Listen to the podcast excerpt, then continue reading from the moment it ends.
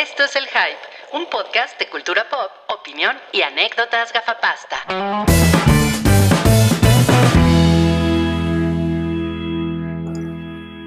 Hola amigos, ¿cómo están? Buenas tardes. Este es el Hype 405 y también un especial de Filmsteria porque eh, gracias a nuestras cadenas hermanas de Galavisión en el sur de Estados Unidos nos encontramos conectados con su canal de YouTube y aquí está el Salón Rojo. Ale- eh, Alejandro Alemán con nosotros. Alemán Beckman esta vez. Hola, ¿cómo están? Muchas gracias por, pues, por haber aceptado este experimento de juntarnos los nerds de Cazafantasmas, que en este caso somos Cabri y yo, que ya vimos este, la, la película y pues vamos a hablar de eso y vamos a hablar de básicamente de todo lo que ha pasado en la historia de Cazafantasmas. Desde 1984 a la fecha, ¿verdad? Qué bonito, sí. Eh, yo, los, yo los voy a ir arreando y bueno, vam- vamos a ver qué tal arreando. Vamos a ver si, eh, si se conecta alguien más de, de Filmsteria, porque pues, e- ellos sí tienen trabajos, ¿sí? ¿de veras? Sí, perdón. eh, eh, se supone que Josué va a estar aquí en un rato. La verdad es que sí lo atrapó el, el monstruo de, de la chamba. Y este, entonces, bueno, esperemos que eso suceda. Él le gustó la película, no es tan fan clavado de Cazafantasmas como nosotros. Pero bueno, él, eh, con él puedes hablar de fútbol americano, Muy bien, de, muy de bien. ese tipo de deportes. Y pues bueno, conmigo no, la verdad. Está perfecto. A, a él le va a tocar ser, ¿cómo, cómo se llama el, el cuarto Ghostbuster? Porque yo soy el negro. Sí, ya vi. O sea, a él le tocaría ser Egon, porque yo soy Cabristán. Ándale. Yo debí ser Egon, no sé por qué, bueno, pero ya está bien. Beckman estaba disponible, entonces estuvo bien. Sí, por, por- por lo general, yo cuando jugaba a hacer cazafantasmas, yo siempre decía, yo soy Peter Venkman, pero no, no tengo esa actitud. Creo que estoy más del lado de Ray Stantz, la verdad. O sea, Sí. siendo realista, si fuera un cazafantasmas sería Ray Stantz. Está buenísimo. Oye, no, pues está increíble. Eh, bueno, el, el Salón Rojo, arroba el Salón Rojo, ¿cierto? Así es. Espero no equivocarme. Eh, nos, nos acompañó en, en algún episodio del Hype, por ahí ha de haber sido como, como el episodio 120, ¿no?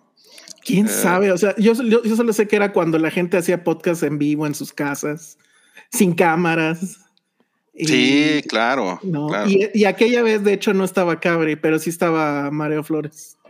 Estaba Mario Flores, claro. Entonces eso fue hace como un medio siglo, ¿no? sí.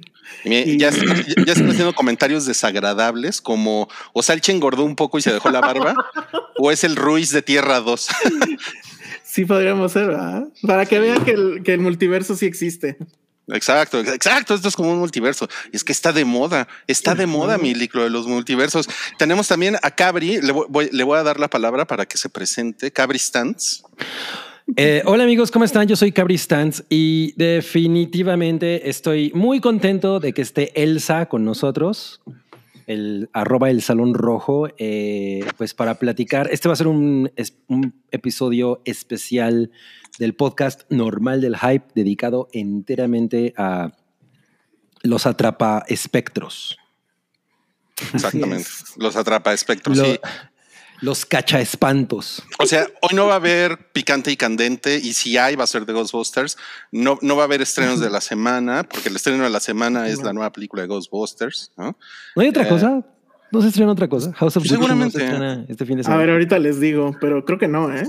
Pues seguramente, pero, pero como, como se pusieron de intensos ayer ustedes dos, eh, me, me- me obligaron prácticamente a, a hacer un takeover del programa. Pues, Lo, ya. lo amenazamos con nuestros Proton Packs. Así es. Sí.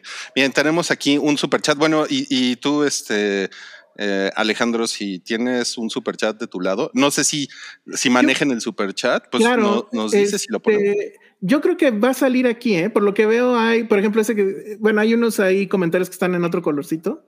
Ajá. Creo que esos son los de el feed de Filmsteria. Ok, ok, perfecto, perfecto. Dice, dice Alejandro, siento que el Doctor Strange se dio un mega pasón y logró este multiverso. Dos de mis podcasts favoritos reunidos al fin, pero solo uno se lleva mi dinero. Ay, güey. Ay, Ah, eso es como, es como la historia de las dos esposas. Ándale. Somos y- la casa chica, chale. Exacto. Este lo tenemos des- desde Filmsteria, dice Fernando Martínez. Wow, Filmsteria, el hype juntos. Este encuentro me hace llorar, señor Matute. Muy bien. Perfecto. No mames, por, por ahí se anda asomando Peddington. Pinche Peddington está, está que se muere de ganas porque lo conozca la, la audiencia de Filmsteria. Esta también es de Filmsteria. Dice Oscar Sánchez, madres, Cabri tiene cara de ultratumba. No, pero lo que pasa es que estaba utilizando el, la, la luz fría de mi lámpara. Pues es que es Ghostbusters. Es que es Ghostbusters, exacto. Ok, ok. Sí, está bien. Y pues bueno, eh, les entonces eh, les damos la bienvenida formalmente a eh, este episodio de Filmsteria no tiene, no tiene número, ¿verdad? Es un especial. No, es un especial, es un especial. exacto. Es un especial de Casa Fantasmas. Y en nuestro caso, pues es el episodio 405. Muchísimas gracias por conectarse aquí con, con nosotros. Y Toby, Toby nos hizo favor de hacer, de hacer un, pues un PowerPoint, ¿no? Como les gusta hacer a, Toby. es que ese Toby no, no mames, de verdad. Es que Eh, cómo- ese, ese cómo- todavía es un godín. Está feliz porque ya, ya regresó a trabajar, ¿no? Ya regresó a la oficina. Ya Exacto, está, cómo, ya está en semáforo verde. cómo nos ha rendido el curso de Office que, le- al que metimos a Toby. ¿eh? Está, está muy cabrón. Y, y no más, ahí lo tienen. Aquí sí hay producción, chin. Muy bien, ¿eh? Muy bien. Y vamos a comenzar este episodio, más, eh, más o menos estamos calculando que vamos a terminar a las 2 de la mañana, por si se quieren ir ustedes eh, pues, jalando sus, no sé, pues, su- sus tostitos y sus, y sus refresquitos, ¿sale? Eh, y vamos a comenzar platicando pues de, de lo esencial, cómo fue nuestro primer contacto con la serie Ghostbusters. Pues yo creo que hay que hacerle los honores a- al invitado, ¿no? Que él, él nos cuente cómo llegó a Ghostbusters. Yo tengo ahí un, un blackout bien feo porque la verdad no me acuerdo si fue primero la caricatura y luego la película en mi caso. Estoy casi seguro que así debió ser, pero tengo amigos que son contemporáneos, porque además los tres, ese es el otro dato, los tres creo que rondamos por la misma edad. Y sí tengo amigos que juran y perjuran que sí la vieron en sala. Yo la verdad no me acuerdo, pero estoy casi seguro que vi primero la caricatura y después vi eh, en la película en glorioso VHS seguramente, pirata obviamente. Y pues de niño, es que en ese entonces no había de otra mano. O sea, no había tratado de libre comercio, entonces Sí, pues, estaba totalmente. complicado. Mm. Y este y pues la Estaba el verdad es que- videocentro, ¿no? Seguramente, bueno, quién sabe, no sé. A lo mejor no nos alcanzaba para el videocentro, pero el punto es que la, eh, fascinación eh, nació en uno de esos dos lugares y se quedó mucho, mucho tiempo. Creo que todos los que fuimos fans o los que somos fans y, nos tocó de niños, hicimos con cartones o con algo nuestro equipo, ¿no? Y, y, pues digo, yo no llegué al, al grado de disfrazarme tal cual, pero sí me hice mi, mi R-Band con, con el logo de, de Casa Fantasmas. Híjole. Y pues así, así fue como, como empezó y, y pues sí, hasta la fecha, la verdad. O sea, eres un nerdazo. Sí, totalmente. De esto sí soy. Creo es probable que sea más nerd de esto que de, de Star Wars, ¿eh? O sea, no sé. Yo, yo- sí, yo, yo estoy en las mismas, ¿eh? Yo estoy en las mismas. ¿De qué año es la caricatura? Preguntan. Es de eh, 1986, nos pregunta sí. Fernando Martínez, sí. Sí, yo, yo creo que aquí llegó un poco después, ¿eh? Porque la pasaban en Imevisión. Sí, es muy probable. Con el Ajá. doblaje y eso. Pues Híjole. sí, yo, yo me acuerdo que yo me acababa de casar cuando le empezaron. Ah, no, No mames. No, no, no, no, no es cierto. No No, mames. mames. Tampoco soy tan viejo. Bueno, Cabri, cuéntanos tú cómo conociste a, a Ghostbusters. Puta, esto es, es que esto es una cosa que para mí eh, yo la traigo muy enterrada en el corazón. Entonces, en 1984, que es cuando salió la película, era una cosa que estaba por todos lados, ¿no? Eh, era eso y Gremlins, las dos estaban al, al mismo tiempo. Eh, yo me acuerdo que pues, yo tenía ocho años y yo tenía la impresión de que Cazafantasmas era para adolescentes y adultos y Gremlins era para niños y era al revés. Eh, entonces, como mis papás siempre han sido anticultura gringa, sobre todo mi padre, pues realmente fuimos a ver la película a los cine, a los multicinemas de Plaza Universidad, mucho tiempo después de que se, de, o sea, de- del estreno, pues yo creo que con unas tres semanas. Y estuvo muy cagado. Yo vivía ahí cerca de Plaza Universidad y ese día habíamos decidido salir al cine, ¿no? O sea, la cosa era, vamos al cine. Bueno, no habíamos decidido, mis papás decidieron. Fuimos a la Cineteca, que estaba también ahí muy cerca, a, a pie, porque vivíamos en una unidad que estaba ahí como a cuatro cuadras.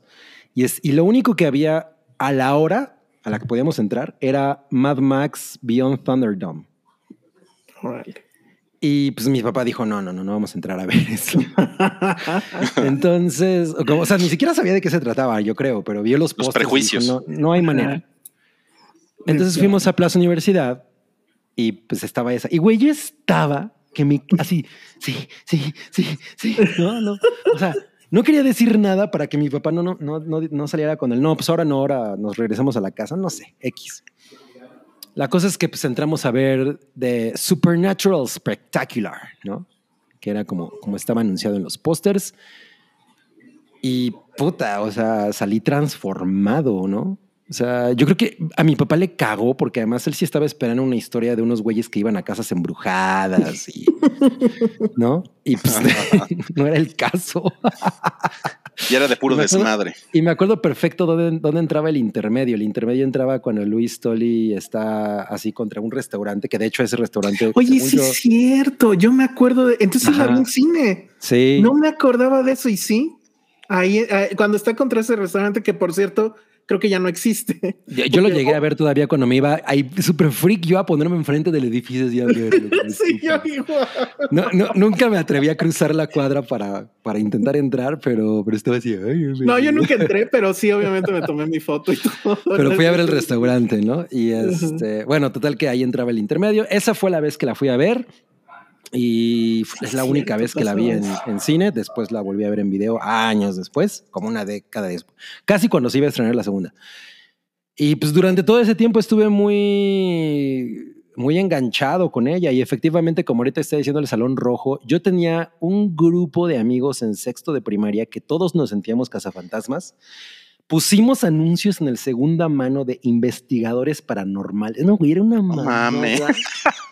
Pusieron, a- o sea, pagaron por anuncios.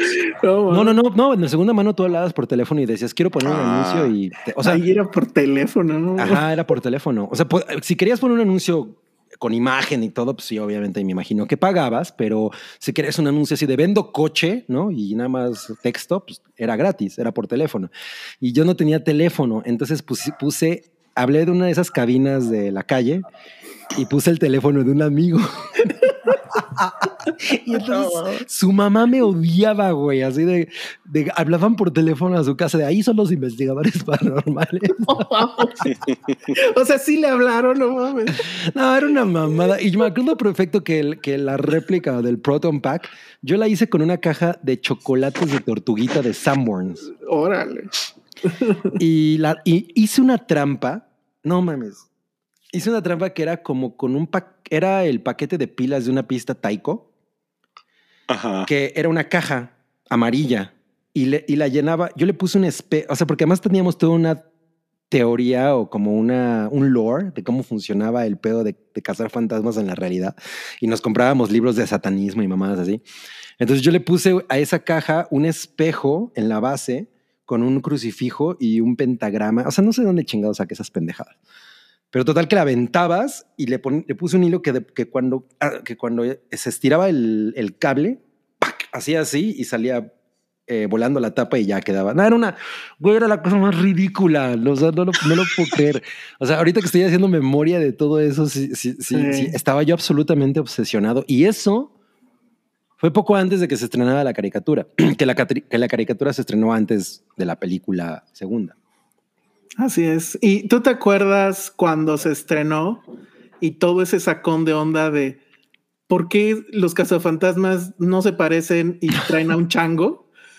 Ah, no mames, la de Let's Go, Ghostbusters. Busters, let's go. Let's go. Eh, eh, híjole, esa era una madre de Filmation, una caricatura que se llamaba Ghostbusters, que en realidad estaba basada en una película que era como la, re- la verdadera primera película de algo que se llama Ghostbusters, que creo que es, como- es en blanco y negro, ¿no? Es como de 1940, Sí, creo que sí. una mamada así, no me acuerdo. Y salía el chango y todo. Era terrible. Salía la vampirrata. Sí. Y no, no, no, eh, eh, yo lo odiaba porque si eso no son los cazafantasmas, ¿no? Y por eso después salió The Real Ghostbusters. Pero, pero yo me acuerdo que cuando salió aquí en, en México, o sea, primero así la caricatura de Cazafantasmas, y obviamente ahí estaba yo de idiota, y sale eso. Y entonces sí te quedabas así de, güey, ¿qué pedo con esto? ¿Por qué el chango? ¿Por qué? ¿Dónde están los equipos? ¿Dónde está el Ecto 1? No, no, no hay nada. Pero yo decía, no, yo creo que en el siguiente capítulo ya salen. Sí van a salir. Y entonces veía el siguiente, así otra vez, y no, no mames, no, ¿qué está pasando? Y luego ya creo que fue, es que no me acuerdo quién sacó qué, porque fue guerra igual de televisoras. No me acuerdo si Televisa sacó la no oficial y creo que fue Sí, Imevisión. sí, así era. En el 5 salía esa Ghost, Ghostbusters, ¿no? la de Filmation, Ujú. y e Ime- Imevisión, que pues, sí era lo que ahora es TV Azteca, creo. Sí, ¿no? Ajá. Sí, sí, sí. Eh, ellos tenían esa de Cazafantasmas, de, o sea, The Real, The Real Ghostbusters, The que de hecho Ghostbusters. salía después de Inspector Gadget. Ajá, exacto. Sí, o sea, sí, terminaba Inspector Gadget y empezaba The Real Ghostbusters. sí. Y ya empezaba con la rola. Y- ¿Cómo? Ay, perdón, perdón, perdón. Tenemos una muy buena anécdota aquí de Federico, quien dice, yo tenía una pistola de agua con mochila que se llamaba Aqua Splash. La Claro. pinté de negro Ujú. y le pegué con cinta el proyector de juguete de la caricatura. Y estaba Ah, no mames, está increíble. Yo, yo No, tuve madre. ese proyector, no sé dónde está, creo que sí lo tengo todavía por ahí. Y estaba padre. Pero sí, todos empezamos con, con cajas de cartón en la espalda. Y luego yo me acuerdo que en alguna, un puesto de, por- porque antes ibas al mercado, a la plaza que estaba cerca, la que fuera, no plaza comercial, obvio, sino así en la calle. Y alguien llevó Fayuca de los cazafantasmas y entonces ahí sí ya valí madres porque estaba el equipo, estaba el Ecto 1, estaban los muñecos y obviamente yo quería todo y pues mi mamá no me compró nada. Entonces luego ya, este, de alguna forma los, los obtuve, supongo que juntando domingos o algo. Y pues ya traía yo el, el equipo oficial, que la verdad estaba más padre el mío, ¿no? Pero bueno. No sé si Sí, yo también. ver, yo- yo- sí, yo, yo nunca llegué a ver el Proton Pack oficial hasta muchos años después, cuando creo que los relanzaron. Y mis papás nunca me compraron ningún juguete, salvo el que yo, yo me robé un Egon de Liverpool. que me acuerdo Che, que eran, eran los que se espantaban, ¿no? Ajá, Eh, había El. Egon hacía así, Ajá. ¿no? Le jalabas una. Pero lo que tuve y. A ver, ¿cómo? ¿Cómo le hacía? Hacía así. Como que se le hacía larga la cara. Sí, sí. sí. Y, y lo que sí me acuerdo que tuve y cuidé así, no mames, cuánto fue un botecito de ectoplasma. Claro, yo también lo tuve. Ah, pero pues ese era el moco de King Kong, nada más. ¿no? Sí, claro. Pues era, era muy similar, pero era de Pero era morado. porque- ajá, era morado. Y estaba bien chingón. Lo que pasa es que pues era la única oportunidad que yo tenía para comprarme. O sea, no me iban a comprar otro, ¿no? Entonces tenía que utilizarlo estratégicamente. O Ok, sea, ok. Era una cosa de utilizar poco en momentos clave, ¿no? Oigan, oigan, pues yo voy a ser medio el party pooper, pero yo la, eh, la, la verdad es que yo como que nu- nunca entré al, al hype del- de Ghostbusters. Y, y miren que cuando salió la película yo tenía 11 años y pues seguramente sí la vi en el cine, pero no... O sea, para mí no representó así como Nada. algo... No, no, no, no. Y como, y como supongo que nu- nunca entendí por qué le gustaba tanto a la gente si era una película de señores. ¿no? O sea, era Eh, como- Era una es cosa que yo estaba. Sí, yo estaba hablando de eso ayer justo con, con el Salón Rojo, que el- fue ayer o antier cuando estábamos empezando a platicar sobre la, sobre la nueva, que yo le decía, una cosa que me parece muy extraña es como de niños estábamos tan fascinados con una película que era una película de señores. O sea, Sí. y era una película de señores porque los protagonistas son literalmente señores, ¿no? O sea, esos güeyes ya estaban rayando los 40 cuando hicieron Ghostbusters, probablemente. Y que además traía sus chistes ahí Totalmente. este, medio sexosos. Y bueno, la famosa escena del, del sexo oral. bueno, Claro. comillas. Que además de niño, obviamente yo no la entendí. O sea, yo, yo no entendí eso hasta mucho tiempo después. y yo no sé, por ejemplo, si tus papás que te llevaron a verla al cine habrán entendido eso o qué rollo. Ah, eh? seguramente, pero como mis papás se, como mis papás se la pasaban llevándome a ciudad universitaria y eso, o sea, estábamos acostumbrados. Todas las películas francesas hay una acogida, ¿no? Entonces, Muy bien. eso para ellos era como, ¿no? O Ajá, claro, claro. ok, humor gringo.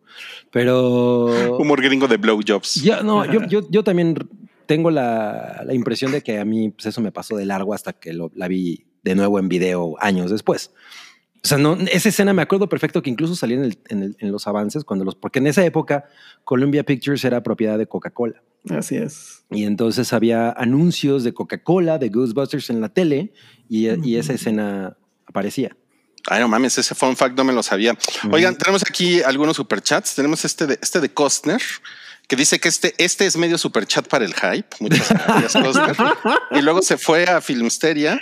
No, a están increíbles. La, la otra mitad de super chat está poca madre. Qué, Está qué poca gran madre. idea, ¿eh? Qué gran Está idea. Muchas- buenísimo. muchas Siento- gracias. Siento que los estamos haciendo trabajar mucho. Están como a doble máquina o algo. Sí, así como, ah. Pero se los agradecemos muchísimo. Está como el samoano de Matrix, así. Ándale. que ni siquiera sé si sea samoano. Dice Cloud en otro superchat, saludos mis amigos de alta alcurnia cinematográfica. No esperaba un The Movies That Made Us. André, ¿podrías darle mucho amor al nuevo chavo, por favor? ¿Cuál es el nuevo chavo? Soy el nuevo Al- chavo. Alejandro. Ah, ah, ah, yo entendí. Ah, O sea, no sé qué pen- pensé como en una caricatura del chavo del 8, no sé por qué. qué pendejada. No.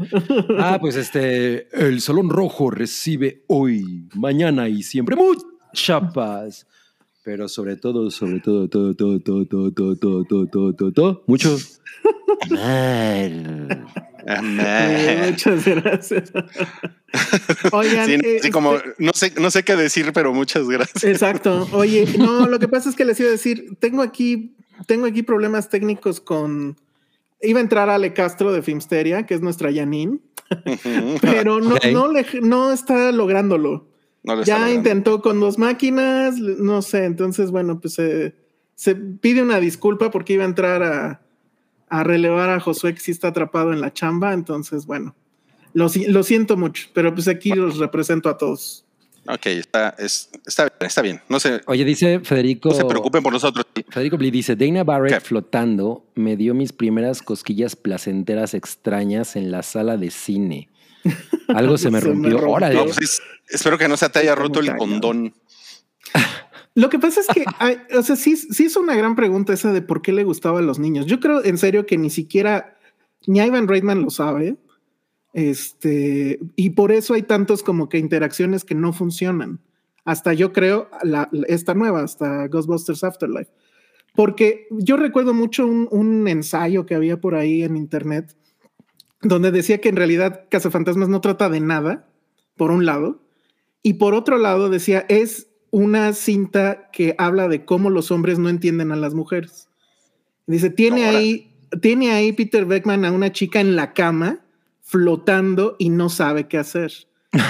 El malo es una chica y ellos cuatro pues la, la atacan con una, además con armas que son fálicas, ¿no? Y pues también es el enemigo, o sea, siempre la mujer es, y luego bueno, pues obviamente el tema de la secretaria que ya para ahorita, ah, o sea, de hecho creo que ya ahorita si se pusieran locos podrían cancelar la película sin ningún problema, ¿eh? ¿A la- ¿Te refieres a la original? A la original, claro, sí, sí. sí. Yo creo No, que, la yo creo que la, la original, yo he visto un chingo de ensayos de eh, tanto, por ejemplo, de cómo, de cómo Cazafantasmas representa el momento, o sea, como toda la histeria económica de los 80 Sí. y cómo es una película completamente producto de eso. Eh, obviamente también como es una película inmensamente misógina. Eh, y yo, o sea, yo creo que evidentemente hay, hay cosas ciertas en esos comentarios. Eh, por otro lado, yo siempre, la, yo siempre he, he abogado por el hecho de que creo que es uno de los mejores guiones Ujú. que se hicieron en, en la historia del cine comercial. O sea, Sí, de- sí. la, la madrastra de, de Chocomiao, ella es guionista eh, danesa. Eh, y, y hemos hablado muy cabrón. O sea, yo le, le he dicho, güey, yo creo que ese guion es una de las cosas más brillantes que se han hecho. O sea, y le expliqué, así, he tenido unas conversaciones muy chidas con ella sobre por qué yo creo que el, el guion de Cazafantasmas es una de las cosas más brillantes. ¿no? O sea, esta idea de aterrizar, porque originalmente la, la, la idea no era aterrizarla en el mundo real, sino era una cosa mucho más fantasiosa, ¿no? de planetas pero- y universos. sí, ajá. Pero en el momento en el que la aterrizan al Nueva York de los 80 y con estos cuatro cabrones que son científicos eh, fracasados y, y todo esto, y, y el arco te lleva de esa situación a un monstruo, a una deidad ne- eh, gigantesca que ataca Nueva York con forma de marinero de malvavisco. O sea, eh, ese viaje a mí me parece increíble. O sea, la- la- la- y, y- y toda la toda la mitología y, y incluso el hardware. A mí el Proton Pack me parece que está al nivel de lightsaber, fin. Sí, O sea- totalmente. Y el audio, o sea, el, el sonido que hace el, el Proton Pack, los rayos, el, el- la, la torreta del Ecto 1 está al nivel de los láseres en Star Wars y todo eso. Sí, o sea, son, son- reconocibles así a kilómetros de Totalmente, o sea, ¿no? escuchas ese, ese sonido y sabes perfectamente qué es, pero además también creo que, lo, que el hardware tiene una personalidad muy cabrona, o sea, Sí. El, el Proton Pack, inclu- incluso un lightsaber, pues es un reflejo de una katana o de una espada, pero un. Proton Pack no es nada, ¿no? Es, es algo que no existía, vamos, ¿no? Es, es básicamente como un lazo, ¿no? Porque no es, un, no es una pistola, es un lazo, Pues ¿no? Es, una, es una aspiradora. Es como una aspiradora, sí, totalmente. Oh, Porque luego a veces, ¿no, has no ¿se acuerdan de estos cohetes que vendían café con una madre atrás? Y que, bueno, Claro. siempre- yo siempre decía, no mames, son como los cazafantasmas estos güeyes. No mames, siempre- eso siempre, eso siempre me salían en el tráfico. Ajá. Sí, esos sí, esos sí, güeyes sí. con su café. Oigan, pues miren, ya estamos como muy entrados, ya estamos muy entrados platicando de, de la, de la primera Ghostbusters, porque también la, la idea de este podcast es irnos con, con las películas, las series, como una a una, ¿no? Y pues también para, para que nos digan, o sea, me imagino que aquí no tienen casi nada negativo que decir, ¿no? Porque pues les, les No. mama a ustedes. No, Sí, yo, no. yo, yo, mira, y es una película, es probablemente la película que más veces he visto en mi vida. Eh, y si tuviera, si tuviera una queja, mis, que- mis quejas de Ghostbusters son una pendejada. O sea, por ejemplo, hay una criatura que se iba a utilizar en Ghostbusters que se acabó utilizando en Fright Night porque era muy aterradora. El primer fantasma, la primera versión de la, Sí. de la viejita de la biblioteca, era muy aterradora, entonces se acabó utilizando en Fright Night. Y yo siempre dije, ay, hubiera estado chingón que saliera en Ghostbusters. O sea, es que son como e- e- ese tipo de cosas mis quejas, ¿no? Pero no. Ah, el- pues son como de, son como de fan nerd. Sí, yo no, no- Sí, no le- no la- le pongo- probablemente la queja es que hubiera estado padre que diera más miedo. O sea, yo recuerdo que de niño la única escena que me dio miedo fue el taxista. El Ah, claro. como zombie o algo. Ajá, Porque además sí. me recordó a, ¿cómo se llama la de Landis? Este hombre lobo americano en Londres, ya ves que el güey. Entonces, como que. Al amigo. Y eso sí me da mucho miedo, ¿no? Bueno, me daba mucho miedo. Sí, Y- Pero la de la, la de la biblioteca tiene más tensión, ¿no? Sí, puede ser. Es probablemente como la escena de suspenso más efectiva de toda la película, ¿no? Sí. Porque todas las demás sí son más comedia, comedia straight. O Sí, sea, sí, sí. Slimer, de- que de hecho es una cosa que a mí me gusta mucho del universo de Ghostbusters. Los fantasmas son, que a lo mejor eso es una cosa que, con- que también conecta mucho con los niños. Son como criaturitas buena onda, los fantasmas en Ujú, Ghostbusters, ¿no? O sea, son como cagados. Sí, exacto. Pero, pero, pero nadie, nadie le decía Slimer en los 80. O sea, No. era decía- como, era como Darth, Darth Vader. Nadie le decía Darth Vader. No, el- o sea, de entrada, el fantasma no tenía nombre hasta que llegó la caricatura. ¿no? Ujú. Que fue con el Le decían llamábamos algo así como potato algo. No Onion me acuerdo que Onion Head, cierto. Pero Y, nadie le pues, decía está así. el tema de que estaba, o sea, se supone que la idea era que fuera un homenaje a, a John Belushi. Ajá. y, y le dijeron al que lo hizo, No, ay, pues pon- ponle cara de John Belushi. Y el güey, pues en realidad no hizo nada, ¿no? O sea, hizo lo que pudo y, y todo el mundo dijo, ah, sí se parece y todo porque pues come como él en, no me acuerdo cuál de, de- de sus películas de frat movies, que come así. ah. Pues Entonces, ha de haber pues, sido en, en- en Animal la de House. Animal House, ¿no? Animal House, ajá. Y, y bueno, él, él originalmente iba a ser un Ghostbusters, pero pues Se nos petateó, ¿no? vino el Que paso. agarra y que se nos petatea. Pero, pero bueno, todo, todo México en realidad le decía pegajoso Porque así le decían en la caricatura. a este güey. Sí, sí, sí, sí. Y pues era, era cagado, ¿no? Pegajoso. El doblaje estaba padre, porque yo he visto las dos, o sea, en inglés y en español. Y en español, obvio, el clásico de que le metían más este diálogo del que tenía. Y estaba padre. O sea, sí, sí. Sí, Sí. O sea, pero sí decía cosas pegajoso. Eh, sí, pero como no que murmuraba, sí, sí, este. Sí, decía, algo Así.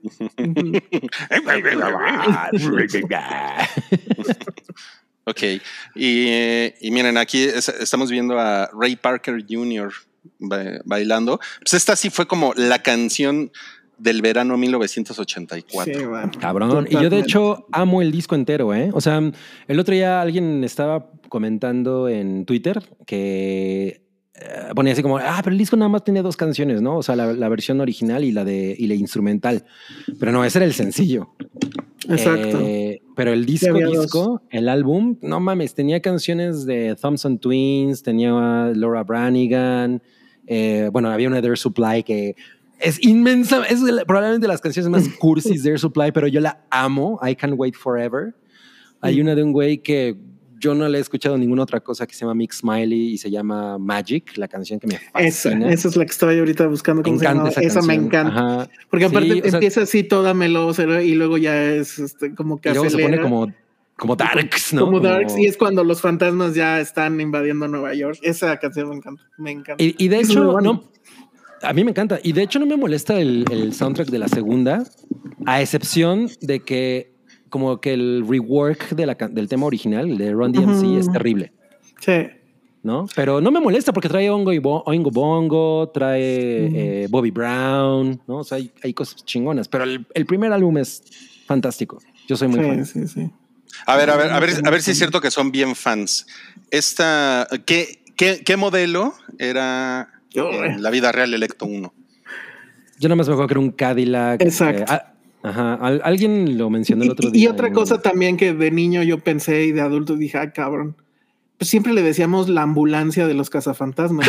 Yo asumía que era una ambulancia. Claro. Y, y no, es una, ¿cómo se le llama? Pues es una carroza fúnebre. Es una carroza Y en la fúnebre. película se ve, pero pues, o sea, de niño no lo conectabas, ¿no? Porque se ve que llega y está negra, ¿no? Y, y, Sí. y de hecho creo que la idea original es que fuera negra, pero en las escenas de noche no se veía, obviamente. Y entonces por eso decidieron que fuera blanca. ¿no?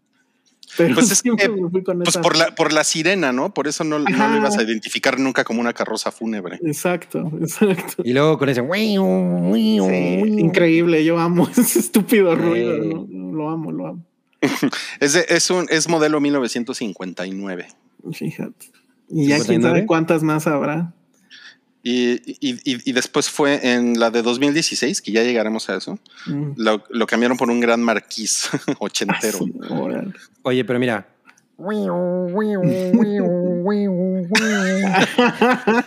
Paddington está en el Ecto 1. Está buenísimo. Ay, no mames, qué chingón. Está increíble. Miren, miren.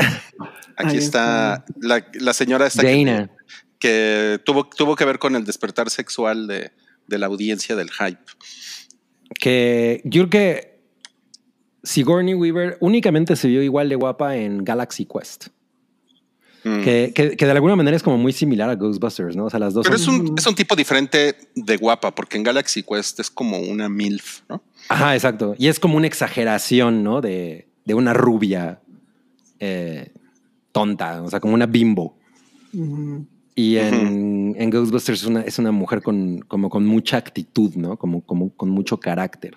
Pero, por ejemplo, últimamente me he, puesto a- es- me he puesto a pensar que a lo mejor habrá a quien le moleste que al final sí ceda con Pierre Venkman, ¿no? Siendo que es como un womanizer. Mm. Pero, come on, acaba de suceder una hecatombe en Nueva York, pues ya, ¿no? Se perdonan esas cosas. Claro, claro. Vale madres con eso. Sí, ¿no? es, es, es amor postapocalíptico, ¿no? Sí, sí, sí, sí, es. Mira, Es, como está. cuando tiembla y le hablas a la ex o algo, entonces. Totalmente. A ver, esa, esa que estamos viendo ahorita es, es el muñequito que tienes ahí junto a ti, cabrón. Ajá, exacto. ¿Es Ese exactamente el el mismo? ujú. Órale. ¿Y dó- dónde los venden? ¿En Sanborns?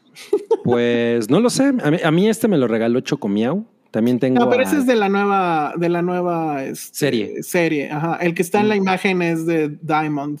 Yo ahí tengo por ahí uno. Y eh, ese, pues yo creo que ese decía de costar una lana. Ya ahorita ya todas esas cosas cuestan una lana. ¿Cómo Sí, no? mames. ¿Cómo Yo no? tengo a Gozer de Gozerian. Está bueno. De, esa, de, es- de esos mismos. Ajá, de esa, de esa, de esa misma colección. Ujú. Ok. Miren, a- aquí son los, lo- los tres Ghostbusters antes de que se uniera el negro.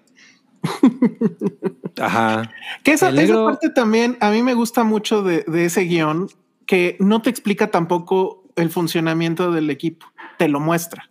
O sea, no Ajá. vemos una sola escena donde ellos lo estén armando, Ni donde estén haciendo pruebas, nada. Y eso creo que es brillante, sobre todo de- de- por lo que vendría después, porque cuántas veces, y ya es un vicio, que las películas te expliquen las cosas en vez de mostrarlas. Y, y aquí lo hacen de una manera, además bastante chistosa, ¿no? Cuando se casi se avientan a la... A, A la camarera. A la camarera, sí. Pues como que lo, lo, lo hacen de una, de una manera que necesita como muy poquitas explicaciones y eso no te no, no te satura, ¿no? Como audiencia con todos los detalles nerdos.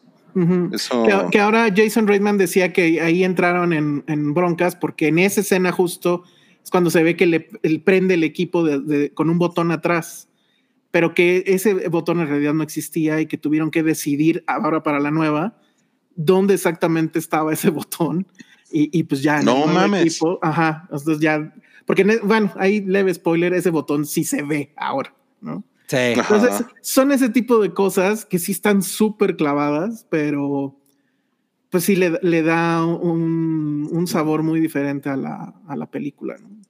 Oigan, un, un- un saludo al profesor de mate, quien dice, me causa un gran gusto ver este multiverso de podcast. Saludos y los veré de repetición porque tengo que dar clases de cálculo.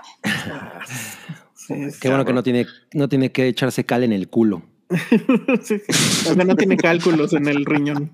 Exacto, ¿no? Está muy bien. Miren, aquí Sigourney Weaver cuando era una carilinda. ¿no? No sé si estén de acuerdo en que era una carilinda. Era. Pues, defi- definitivamente, definitivamente guapa. ¿Sigue, Ya. sigue, sigue siendo, o sea, para ustedes sigue siendo así como. ¿No? Yo creo O sea, que que sí. O sea, ¿aún te casabas con ella? Sí. Bueno, sí, yo sí. daba- sí les daba unos Bueno, besotes bien, nada más la- porque es Sigourney Weaver. O sea, La- pero, pero más bien, la, la pregunta en el hype es: ¿te bañarías con Sigourney Weaver? Cierto. obvio. Sí, ya- ya- obvio, sí, sí, sí, totalmente. Oye, está arrugadita. Ya sí, pues con, con el agua caliente todo el mundo se arruga. Entonces no hay problema. Los deditos arrugados, sí. Ajá, Exacto. ¿Qué ibas a decir, Cabri? que hace poco salió una película con así como de esas a las que le ponen la becaria inteligente, ¿no?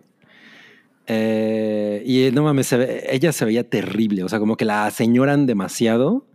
Y no, no, no, no, no, no, no, no me gusta el, que le pusieron. Pero creo, o sea, la he visto ya como en ceremonias o, fuera de momentos cinematográficos y se ve bastante bien. Ándale, Sí. ok. No, pues me salieron bien, bien hornies, ¿eh? Pero ahí, no mames, en, Ghost- lo que, en Ghostbusters y en Alien se ve, y eh, Sí, en claro. Working Girl, bueno, y en Galaxy Quest. Ya, ya voy, ya voy a empezar. Sí, ya. Y en la, ¿cómo es la de donde ella es una estafadora junto con su hija o algo así? Ahí también se ve no bien. mames, que güey, qué bueno. ¿Cuál, cuál es esa? Es este. No me acuerdo cómo se llama. eh, Que, que la hija Pues- es. Ay, la de Party of Five. ¿Cómo se llamaba? Jennifer No Love Hewitt. Está bien cagada esa película. Está poca madre. Y Sigourney Weaver está increíble ahí. Sí, sí, sí. Bien, Y aquí está Egon con su, con su calculadora Casio. Así, Sí, sí. tecnología de punta en la década de los 80. We Luego ready hay- to- ah, ya nos pusieron Heartbreaker, se llama Aldo B. Sí, Ándale, esa película cierto, está poca cierto, madre. Mm. Ahí también se ve muy bien. Por cierto, hay, hay otra trivia, a ver si se la saben. O sea, han visto el, el traje completo, ¿no? De Cazafantasmas y no sé si se han, han visto que trae una manguera transparente. Ajá, es como colgando. si fuera el reloj de los, de los pachucos, ¿no? Pero, ¿saben para, o sea, cuál era la lógica de esa manguera? No, no, no. Y esto está en el, eh, digo, ahí al rato igual les enseño, en el libro que hay de Total Ghostbusters o algo así. La idea es que pues, si estás combatiendo fantasmas, pues te va a dar miedo en algún punto, ¿no? Y pues te puede ganar la pis. Ya dónde va Entonces, que, ajá, exactamente. Y- y los, porque además están estos fans todavía más clavados, los que sí se, se disfrazan y que tienen grupos. Está el Ghostbusters México, que además está aprobado por este Ghost Corps y todo eso. Y ellos cuando hacen sus trajes sí traen la estúpida manguera. Digo, quiero pensar que nada más es de adorno, ¿no? Y que nunca la usan, pero ahora en Morelia, pues había ahí mucha gente que estaba Orinando. y sí, Ah. perfecto. que estaba orinando. en la fila para entrar y para que no les ganaran, ya. No mames. Qué cosa, qué cosa más horrible. Miren, y Ah, pues, es Buches, ah, Buches. Ah, mira. Sí, ya, te dijo que no le digas Aldo B, que él es Buches. Él es Buches. Pues ahí dice Aldo B. Al, Aldo B, sí. Bueno, y miren, ahí tenemos, esta es una réplica del, del Proton Pack. Estaba leyendo un artículo de, de Wired. que Wired. El, el, el, el Proton Pack, uno de los Proton Packs originales se, de, de los props, se vendió en 169 mil dólares. Pero no lo compré yo, ¿eh? No fui yo el que lo compró. No, desgraciadamente yo tampoco. Pues si no has arreglado tu fue? baño, güey, menos vas a comprarte el Pack. Ay, yo, lo- yo lo tengo, yo lo tengo. Yo me lo compré. A, a ver, está preguntando Mona Alicia desde Filmsteria. ¿Us- ¿Nunca se disfrazaron de Ghostbusters ustedes de niños? Yo no. Así O sea- completo con el, ¿cómo se llama esto? ¿Con el peto ese, no sé. o? Ajá, no, la verdad no. No, yo Pero- tampoco. O sea, Sí traer el equipo, el armband, la trampa igual, yo también hice yo, yo me hice, o sea, me los fabriqué, ¿no? Igual, igual que, o sea, nunca me, me- me- me puse el overall, digamos, pero sí, me, me hice mi, mi Proton Pack con una mochila y, pues, ¿no? Que, con, con lo que me encontraba a la mano, ¿no? Pero no, pero no tienes fotos, güey. No, güey. Hace rato que me preguntaste, Sí. dije, no mames, no hay No, no, fotos no de hay eso. fotos. Eso está bien cabrón. Mira, yo me, yo me disfracé, pero ya, pero ya de, de ñor en un Halloween. Órale. ¿Y, Ahorita sí- me voy y hay a- fotos? Sí, tengo, un- tengo una foto, la, la, la estoy buscando. Ah, bueno. Eh, entre mis 170 mil fotos del. Eso que de, este- de tu infancia. exacto de mi infancia. Pero miren, en lo que le encuentro, les, les voy a poner otra cosa bien padre. Miren, A ver. ¿Qué? dice aquí. Ah. Oh my God, it's the return of Gozer. Muy bien. Me Orange shirt. De hecho, lo hubieran Ah. casteado a ella, hubiera estado padre. ¿Sabes qué sí tengo? Tengo una foto del día que fui a ver eh, la segunda parte No, a, ah, Pla- a Plaza Universidad. Pues manda la foto, güey. Pues ahori- ahorita A es el momento para lucirse No, es con esas. A ver, voy, voy- voy a ir por ella, la voy a traer. Porque de hecho sale el amigo, híjole, no mames, sale el amigo al que interpretaba a Egon. O sea, ya ves, teníamos nuestros papeles, entonces ¿Y él era tú eras quién? Tú sí eras Yo Rey? era Rey, Rey. Ajá. Buenísimo. Esperen, esperen. A ver, venga. A ver, vas, vas, vas. Eso está Y bueno, bueno. y, y también tenemos acá. eh, Ay, güey. Aquí quiero, quiero ver la reacción de Cabri porque sé que él es muy fan de esta señora. Sí, sí, está bueno. Yo, yo siempre dije que Gozer se parecía a David Bowie, más bien. Pues sí, ¿no? ¿No? Pero ya vimos que. Pero como, pero como más finito de las facciones, ¿no? Ajá, sí, sí, sí. Que bueno, la Gozer original sí era una modelo. No sé de qué lugar de Europa. Sí, una cosa loca. Oigan, miren, un, un saludo a Federico que dice: Gozer el gozador es mi nombre en Grindr. no mames. Espero tenga éxito. Mira, Cabri, ¿cómo ves? ¿Qué? Que Go- Gozer el gozador es el nombre en Grindr de, de Federico Ble. ¿Es mi nombre en Grindr? ah, es el suyo. No mames, es el gozador, está poca madre. Qué cosa más chingona. A ver, Cabri, Qué ¿qué chingón. no- A ver, sí, sí. pues, a ver, ponlo, ponlo en pl- completa. Ay, Ahí estoy yo en medio. No mames. Mi amigo Oye, sí Luigi. se parece, sí se parece a Egon. Sí, él, él se llama Luigi. Luigi O sea, ¿quién es el de la camiseta rosa, ro- roja? ¿Es un amigo tuyo? Ajá, era el que le decíamos que era Egon. Híjole, güey, parece, un señor que te dio dulces para subirte a su, a- a su coche, No güey. Pues Era, era, era alto. Ahí estoy yo en medio con mi playera de Powell Peralta o alguna cosa así. Y mi hermano. Afuera del Aka Joe de Plaza Universidad, que ya no existe. No, pues no. Ese, Pero- Plaza Univers- los cines de Plaza Universidad eran los que tenían el pasillo en medio. Sí, a huevo. Sí, los multicinemas. Cómo los odiaba. O sea, lo, lo que ahora es el Cinépolis, eso Sí, claro. era en esa época el Dorado 70. Mm, Y no que era la sala grande, pero los multicinemas estaban al- donde está ahora el food court. Ok. No, Sí, yo pues, recuerdo que fui algunas veces, pero no me acuerdo qué día. A ver, Ah, ¿qué mira. opinas de esto? No mames. A ver, miren, miren, miren, miren. Sí, ¿cómo ves? ¿Cómo ves? Ah, pero esa es la Gozer original, claro. Sí, es la original. Are you a god? Sí, la, sí la podría hacer, ¿no? Eh, sí, pues sí. Sí se parece. Hubiera, Definitivamente. hubiera tienen salido algo muy cara esa película, pero sí. Miren, miren, miren. No, Ahí, ahí estoy.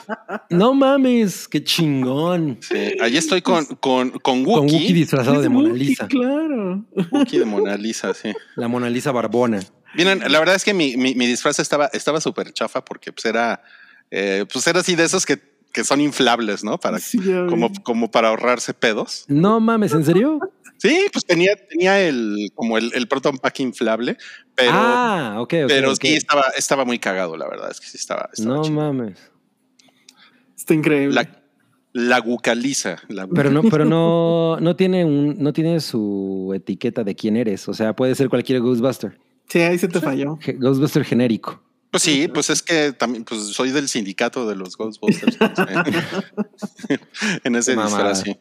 Ok, muy bien. Eh, bueno, entonces eh, teníamos por aquí todavía. Tú tienes muchos juguetes, ¿verdad? el Salón Rojo. Yo sí tengo aquí varios. No sé si quieren que empiece a mostrar mi nerdez Pero, total. pero por, por favor. ¿sí? Mira, que favore. este, esta es la reedición, porque, o sea, sí lo tuve. Ah, ese es el que yo tenía. Ese es el que, se hace- el que se espanta, ¿no? No, este es el original. A ver, Ah, claro. Nada más el- que el le da el charolazo ahí, pero ahí se ve. Sí, que ¿Ese es lo compraste el- hace poco? el- Este, este salió cuando la caricatura. Yo nada más tuve a Peter y bueno, y trae ahí su equipo, ahí se alcanza a ver. Y pues el rayo, ¿no? Que era un plástico ahí. No mames, qué chingón. Pero a mí me encantaría tener esos, ori- o sea, los, los que Ah, son bueno, pues fieles te- a la, A, a la a The Real Ghostbusters. Al diseño. Estos ajá. ya salieron, o sea, esta es la reedición de este año. Pero el problema es que sí volaron, o sea, sí te viste un poco lento. Sí, no mames. Entonces, este, pero bueno, pues sí, o sea, volvieron a sacar todo lo de lo de aquella época, lo de Real Ghostbusters. Entonces está esto, está Electo 1, está el, no sé si te acuerdas, el famoso fantasma que era un excusado. Ajá, sí, sí, sí, Eh, sí. Ese, este, el del ojo. Y, y lo- el que no sacaron, creo, es justo a pegajoso, porque había un pegajoso que, que sacaba igual el, Que es- ¿cómo se sí, que guacareaba ectoplasma. el ectoplasma. Ajá. Entonces, bueno, Oye, ese es el- ese. bueno, bueno, habla- hablando de eso, yo nunca, nunca, no, no sé si existen, la verdad no me he metido a investigar demasiado, pero como monigotes de los, de los fantasmas más representativos de la caricatura. O sea, por ejemplo, No. el espantaniños, el bug, no mames ese mono, güey, qué chingón estaba. O sea, y de hecho esos episodios, porque son dos, son maravillosos, son de mis episodios favoritos de, de esa caricatura. Este güey.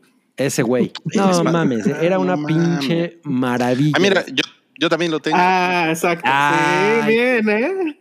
¿Y tú, El libro de Spiritus Tobin. Si no, si- Sí. si, si no lo tienes, Cabri, no eres fan, ¿eh? Pero tengo algo mejor, ¿eh? A ver, venga. Esperen, esperen. No voy a hacer un desfiguro. Sí. Puta, qué miedo, ¿eh? a ver qué mamada trae este cabrón. No, pero el- la, la guía de Spiritus Tobin sí está bien padre, la neta. Está bien chingona, sí. Me gusta. A ver, Cabri. Este. Ah, exacto. Ese es el que, el que yo decía de ahí. Ahí viene el dato de, de que para qué era esa manguera en el, Ah, no mames. en el traje, sí. Sí, amo este pinche libro. Eh, Sí, ya nos pusieron. A ver, cojan. Oigan, tenemos un super chat de Alejandro Jara, quien dice: Le estoy pasando muy bien, pero ahora es mi turno de ver la nueva Los Cazafantasmas. Los veo en la repetición. Uy, Ah. uy, uy, venga. Vientos. Qué bueno, ¿eh? Porque, porque esto va a tener unos spoilers. No, no, no, no es No, cierto, no. ¿verdad? No, ¿Verdad que no. Este va a ser spoiler free. Sí, porque además, curiosamente, sí es muy spoilereable la nueva. Ajá, Des- exacto. Desde Filmsteria nos preguntan si una pre- eh, es necesaria verla en IMAX. Fíjate No. que no la pudimos, bueno, yo no la he podido ver en IMAX. De hecho, no sé si está en IMAX. Yo Eh, yo sé tampoco. Que sí hay versión IMAX. Al- incluso ahí a final de créditos este, sale el logo. Pero aquí en México no sé si hay. Ojalá y pues sí, sí la iría a ver. Lo que sí, eh, a ver si nuestro amigo que ya se iba a verla todavía no se ha ido. Quédense hasta el final, final, final, final. Sí. Porque sí, hay o sea, una escena post créditos que es todo. quédense hasta después de que sale el logo de Columbia. Ándale. Y exíjanle a su Cinépolis de confianza que no prenda las luces ni le baje al volumen al momento en que la película se acaba, porque si te rompen un poco la madre con eso. Sí. De hecho, ahora en la de prensa Me caga que hicieron. Sí, el- el- la- yo, bueno, así de nerd estoy, ya la vi dos veces. Y, este, y las dos veces hicieron la misma mierda, entonces, bueno. Sí. Ok, ok. Bueno, ahorita seguimos viendo juguetes. Vamos a platicar de The Real Ghostbusters, eh, que, que fue como lo que siguió. eh, cronológicamente hablando, es lo que siguió de la, de la película original. Ajá, Esta es, esta es una serie que técnicamente estuvo al aire de 1986 a 1991. Aunque creo que como platicábamos aquí en México realmente fue como más como del 88 o del 89. Sí, te- yo tengo la impresión de que fue así. em, sí, debió haber sido 88 o, u 89. Pero Eh, pues era súper chingona, ¿no? No mames, era maravillosa. O sea, de hecho, yo creo que. Obviamente yo ya era fan de Ghostbusters en el momento, pero esto, así, cimentó completamente mi, mi- mi fascinación. O sea, porque además eh, eh, hizo muy grande la mitología de la, de la expa- la expandió. Cabrón.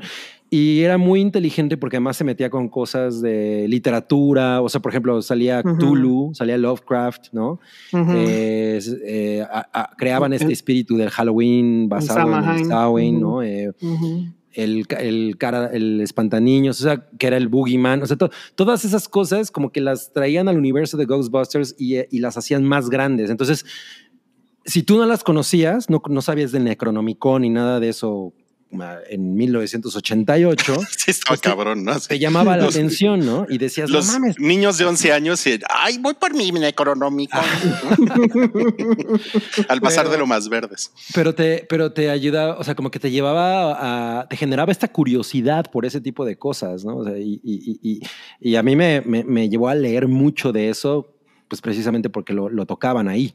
Bueno, y aquí fue donde Pegajoso se hizo, Sí, se hizo se- una estrella se- pop, ¿no? Se volvió estrella pop. Esa, esa imagen, de hecho, es ya de las últimas temporadas. O hubo como un O spin-off, creo, que se llamaba Los Cazafantasmas y Pegajoso o algo así. Ajá, Ah, sí. claro, Y es que Sli- lo que- Slimer and the Real Ah, Ghostbusters. Slimer claro. and the Real Ghostbusters. Lo que pasó ahí fue que de esos accidentes afortunados o no sé, le encargan a alguien la caricatura, se hace, tiene muy buenos escritores. Michael J. Straczynski está ahí, creo que es el que hizo los mejores episodios, bueno, que escribió los mejores episodios.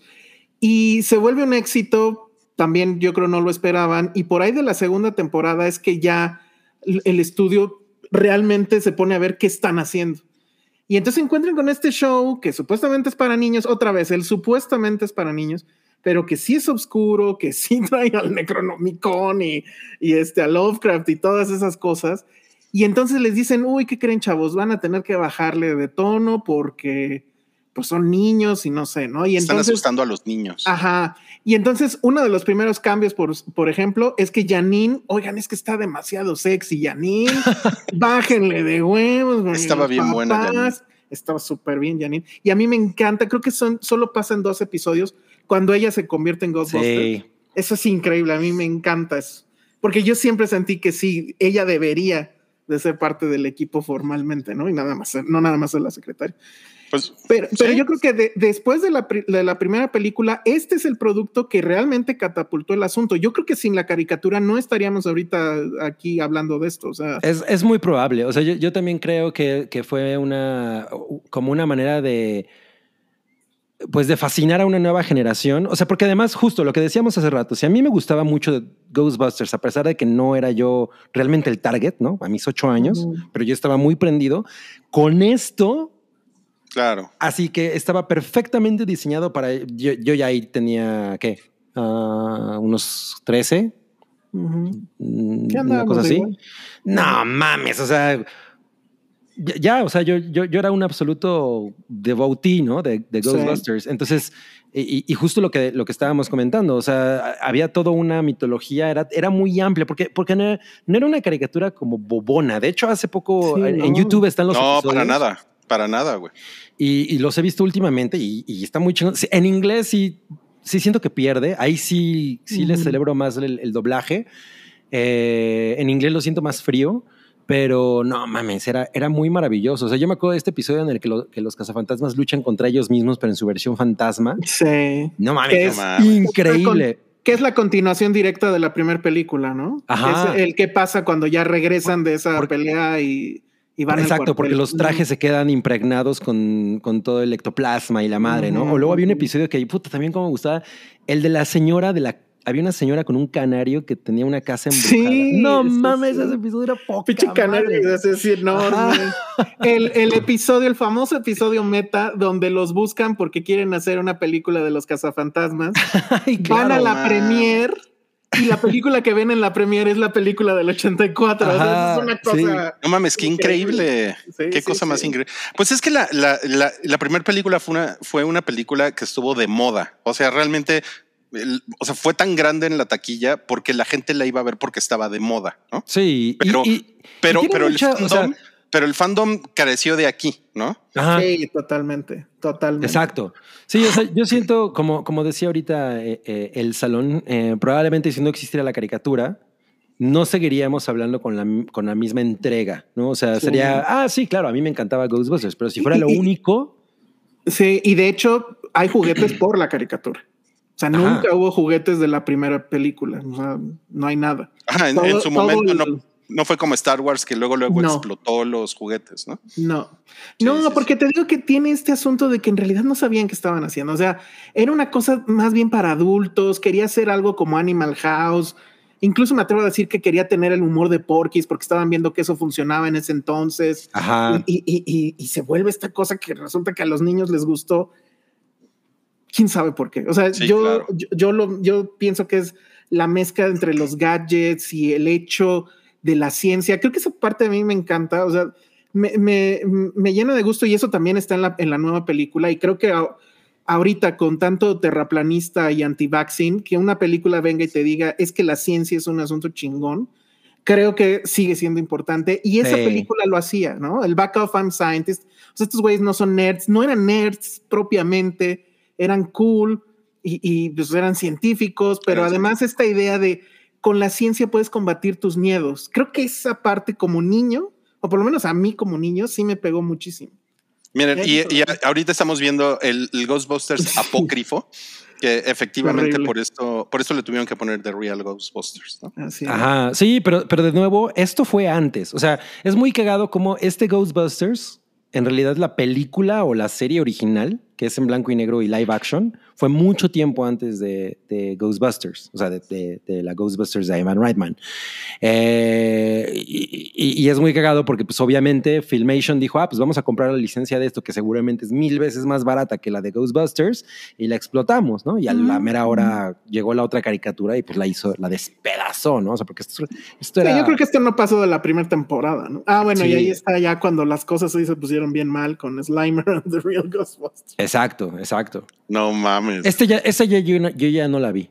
Sí, Pues yo- es, eh, eso es como cuando empezaron a salir las películas de los Minions, ¿no? Ya.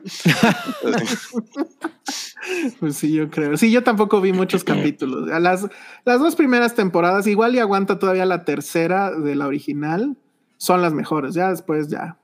Y sí, ahorita si se van al canal oficial de Ghostbusters en YouTube, eh, las están, las han estado estrenando creo que cada semana. Ya quién sabe por dónde andarán, pero, pero ahí están en inglés, ni modo, pero así las pueden ver. Sí, órale, ese Ray Stance está increíble. Ah, ese, ese, ese es mío, lo tengo por acá. Ese también es de, de- ese es Diamond y es de la caricatura, bueno, de The Real Ghostbusters. Que también este, por ejemplo, nada más que ya no tiene la estampa. No mames, Este no sé si lo recuerdas. Y PK. Exacto, que aquí venía una estampita de, fantasma y luego aquí le hacías con la manita así. Y giraba y ya. O sea, es la estupidez más estúpida, pero era increíble. ¿Cómo- cómo y de además tenía su clip para que te lo pusieras en el cinturón, que eso Ah, también claro. estaba bien padre. Poderte colgar el equipo en el cinturón y ya. Como, Entonces, como, como Blackberry eh, del año 2000. ándale, justo. justo. Oye, ¿cómo, cómo de qué año es eso? Pues de, de cuando la caricatura, yo creo que el mismo año de la caricatura, aquí igual, este es, este es de los que compré en, en una plaza callejera de Fayuca. Sí, o sea, o sea, en esa época, ese tipo de cosas, porque la, en Liverpool y eso nada más vendían los monigotes, ¿no? O sea, los monigotes y a lo mucho eh, el excusado y esas cosas. Pero todas estas eh, gadgets los vendían, por ejemplo, en estas tiendas Popping Tiger y todas esas tiendas en centros comerciales que Ay, eran Popping como Tiger, que traían puras cosas de Fayuca. de ¿no? Fayuca. Ujú. Yo ahí me compré un chingo de cosas de Ghostbusters. Y una, una bolsa, güey, que era así como de esos globos metálicos, pero era una bolsa, nada más una bolsa, ¿no? O sea, y yo así, ¡Cómprame la bolsa! güey, les tengo que contar una anécdota. Cuando salió la Pinche niño segunda- insoportable. No, no, no, no, no, no era tan intenso. Les- por eso les voy a contar la anécdota. A ver. Ok. Eh, cuando salió la segunda película, salieron unos vasos, que eso los tiene mi madre, que eran eh, fosforescentes. Había uno con el logo y otro con pegajoso. Y eran los dos de Coca-Cola, eran vasos grandes. Y, y yo me había, había ahorrado para comprarme el mío y fuimos a una urrera y así yo, ah, me lo voy a comprar. Y cuando llegamos a la caja, a mis papás les faltaba dinero para comprar lo que... que- y yo tuve que darles mi dinero de que había ahorrado para No mi vaso de los cazafantasmas. No mames. Bueno, pero es un, buen- es un buen deal, güey. Es un buen pues, deal, también- tur- turbotrauma, pero ya después me lo compraron y ahí, ahí los tiene mi, mi madre, seguramente. Porque mi madre te- tiene todas mis cosas, ¿no? O sea, congelada en el tiempo. Qué bueno, que no las vaya a tirar, porque No, no, no me la- pasó eso, ¿eh? Sí, un no, tío no, no. mío agarró un día y bueno, Ay, no mames, mi mamá también era así. Sí, qué horrible. No sean Bien, así, bien mamá. pasada de lanza, sí. Yo nunca compré cómics de Ghostbusters. Yo no los vi, o sea, de esa época no, no sabía, por ejemplo, que había cómic de Slimer, qué cagado, pero los nuevos, o bueno, relativamente nuevos, porque hay, es que no me acuerdo la editorial, que han hecho cómics de, está como que medio basado en The Real Ghostbusters y a veces hacen como que no, que, que sí es este, como si fuera la película. Están buenos. Hay uno, de hecho, donde sí hacen el crossover eh, entre Real Ghostbusters y los Ghostbusters de la película. De la película. No mames, qué Ajá. chingón. Ese multiverso pues- sí me interesa. A mí me parece que estos cómics nu- nunca llegaron a México, ¿no? Sí, no. Seguramente también Puede eran una cosa como, como de Fayuca. Esto dice que es de agosto de 1990. No Mm. mames. Wow. Pues no. O sea que no, no, no, no. Ahí sí, ahí sí, mira, estábamos bien fregados por, por haber nacido en, en América Latina. Sí, hombre. En, en- en- en plena crisis. En plena crisis, sí. Y bueno, vamos a pasar. Ah, bueno, tenemos un super chat antes de pasar a la, a la siguiente parte de este podcast especial con, con Filmsteria. Eh, es de, de Santiago Herrera, quien ya vio la película y nos dice: Hola, bandita, vengo de ver Afterlife y la amé. Sobredosis de nostalgia. Alguien por aquí jugó el videojuego, supuestamente es canon y está chido. Ah, yo también lo Sí, jugué. yo también lo jugué. Estaba chingón. Estaba Nada muy más que chingón. hubo una. Bueno, hubo un- ¿Cuál videojuego? Pero sí, o sea, obviamente estamos hablando del, va a ser el último, ¿no? Que- el de las Sí. voces. Sí, Yo lo jugué en Xbox. Con, con las voces originales y que tiene guion y todo el Ajá. rollo, porque Yo- hay muchísimos juegos de videojuegos de cazafantasmas. Yo sí tuve el de NES y era horrible, pero a mí me encantaba, porque aparte no sé si lo llegaron a ver, salía el logo así 8 bits, no, ¿cuántos bits tenía eso? Bueno, sí, creo que eran 8. Ocho, sí. Y gritaba Ghostbusters. Pero a mí eso me encantaba, o sea, se veía horrible, pero a mí me encantaba. Y- Eh, pero este último sí se supone es canon, se supone, Sí. y, y- y está increíble. Yo, yo me acuerdo que me quedé atorado en. Había una parte en la que Yo estábamos también. como en unas tuberías y me quedé súper atorado y tengo la impresión de que ahí lo dejé. O sea, como que Sí. nunca pude salir de ahí y lo dejé. Sí, yo también hice eso. Pero ya me lo volví a comprar ahora para Switch. y entonces a ver si ahora sí lo termino. Es que qué flojera volver a conectar el Xbox. Pero- Híjole, esto, güey. No mames. Yo me acuerdo cuando vi por primera vez ese cartel en, en- así en- y de nuevo en Plaza Satélite. Lo vi, la- la- me acuerdo perfecto. En Plaza Satélite lo vi por primera vez. Me zurré así. No mames, yo ya puedo ir al cine solo. Voy a ver esa película. Es más, Oye, pero- chingue su madre, me voy a poner mi playera que me compré en ese momento. Pero, pero no, es que yo sí era muy puri- puri- eh, purista de esto. ¿No te molestó que modificaran el logo? A A ver, ver, ya aquí se, se va, ya- se ya nos se fue. fue. Se- de la emoción se fue. De la emoción se pareció. Creo, creo que va por una playera, sí. Seguramente. Bueno, a mí, a mí, yo no, yo no sé Cabri, el purista, ahorita que nos diga, pero a mí siempre me pareció un, un cartel increíble este. O sea, es, Sí. es como, es como una, es como una gran idea de marketing, ¿no? Es que a mí sí me molestaba mucho que lo modificaran. O sea, en principio sí me gustaba la idea, pero ya, o sea, yo pensé que era un asunto nada más para el póster. O sea, que en la película iban a seguir usando el mismo logo. Ujú. Y no, o sea, todo lo modifican. Todo lo Ay, modificaron. Ah, no mames, el logo también lo modificaron en la película. Sí, porque no te- hay una escena donde están quitando el letrero del, del cuartel y están poniendo el nuevo, esta, este logo, pues. Y acuérdate Ah. que pimpean el, el Ecto 1 y le meten este madre y media. y- Pues es que sí, es, es que ahí como que se, como que se siguieron por la pinche cabri, por la, por, por las reglas de las secuelas, ¿no? Que tienen que ser más Sí. escandalosas, ¿no? Mira, a ver, esta es cabri, ya playera. regresaste con tu playera. Esa playera la tengo desde que tengo 14 años. Wow. Está increíble. Y todavía Mira, me- ah, y me queda. En, el- Me en la el compré- sótano, en el sótano del Titanic estaban especulando que ibas a regresar desnudo y que nos ibas a enseñar tu pegajoso. Eso quisieran, cabrón. Eh, ¿Cuántos qué estaban- superchats? Dice? estaban contando de, de esta. Eh, No, lo que pasa es que yo lo que le decía a Rui es que yo sí era muy purista del logo original. Entonces sí me emocionó este póster también, pero yo asumía que era nada más para el póster, que en la película iba a seguir siendo el logo. Claro, porque no tiene ningún sentido que esto sea el logo de, lo- de los, de, de Ajá, los ¿dos overoles. qué? Dos que. ¿no? Ajá, o sea, porque sí, ¿no? está chingón, pero no para la, pero no para la. Ajá, y o sea, la está chingón película para decir, es la todo. 2. Y ajá, y luego este, esto de que pimpean el Ecto 1 y le ponen ahí LEDs y casi, casi. Ah, no, sí trae un baby on board, creo.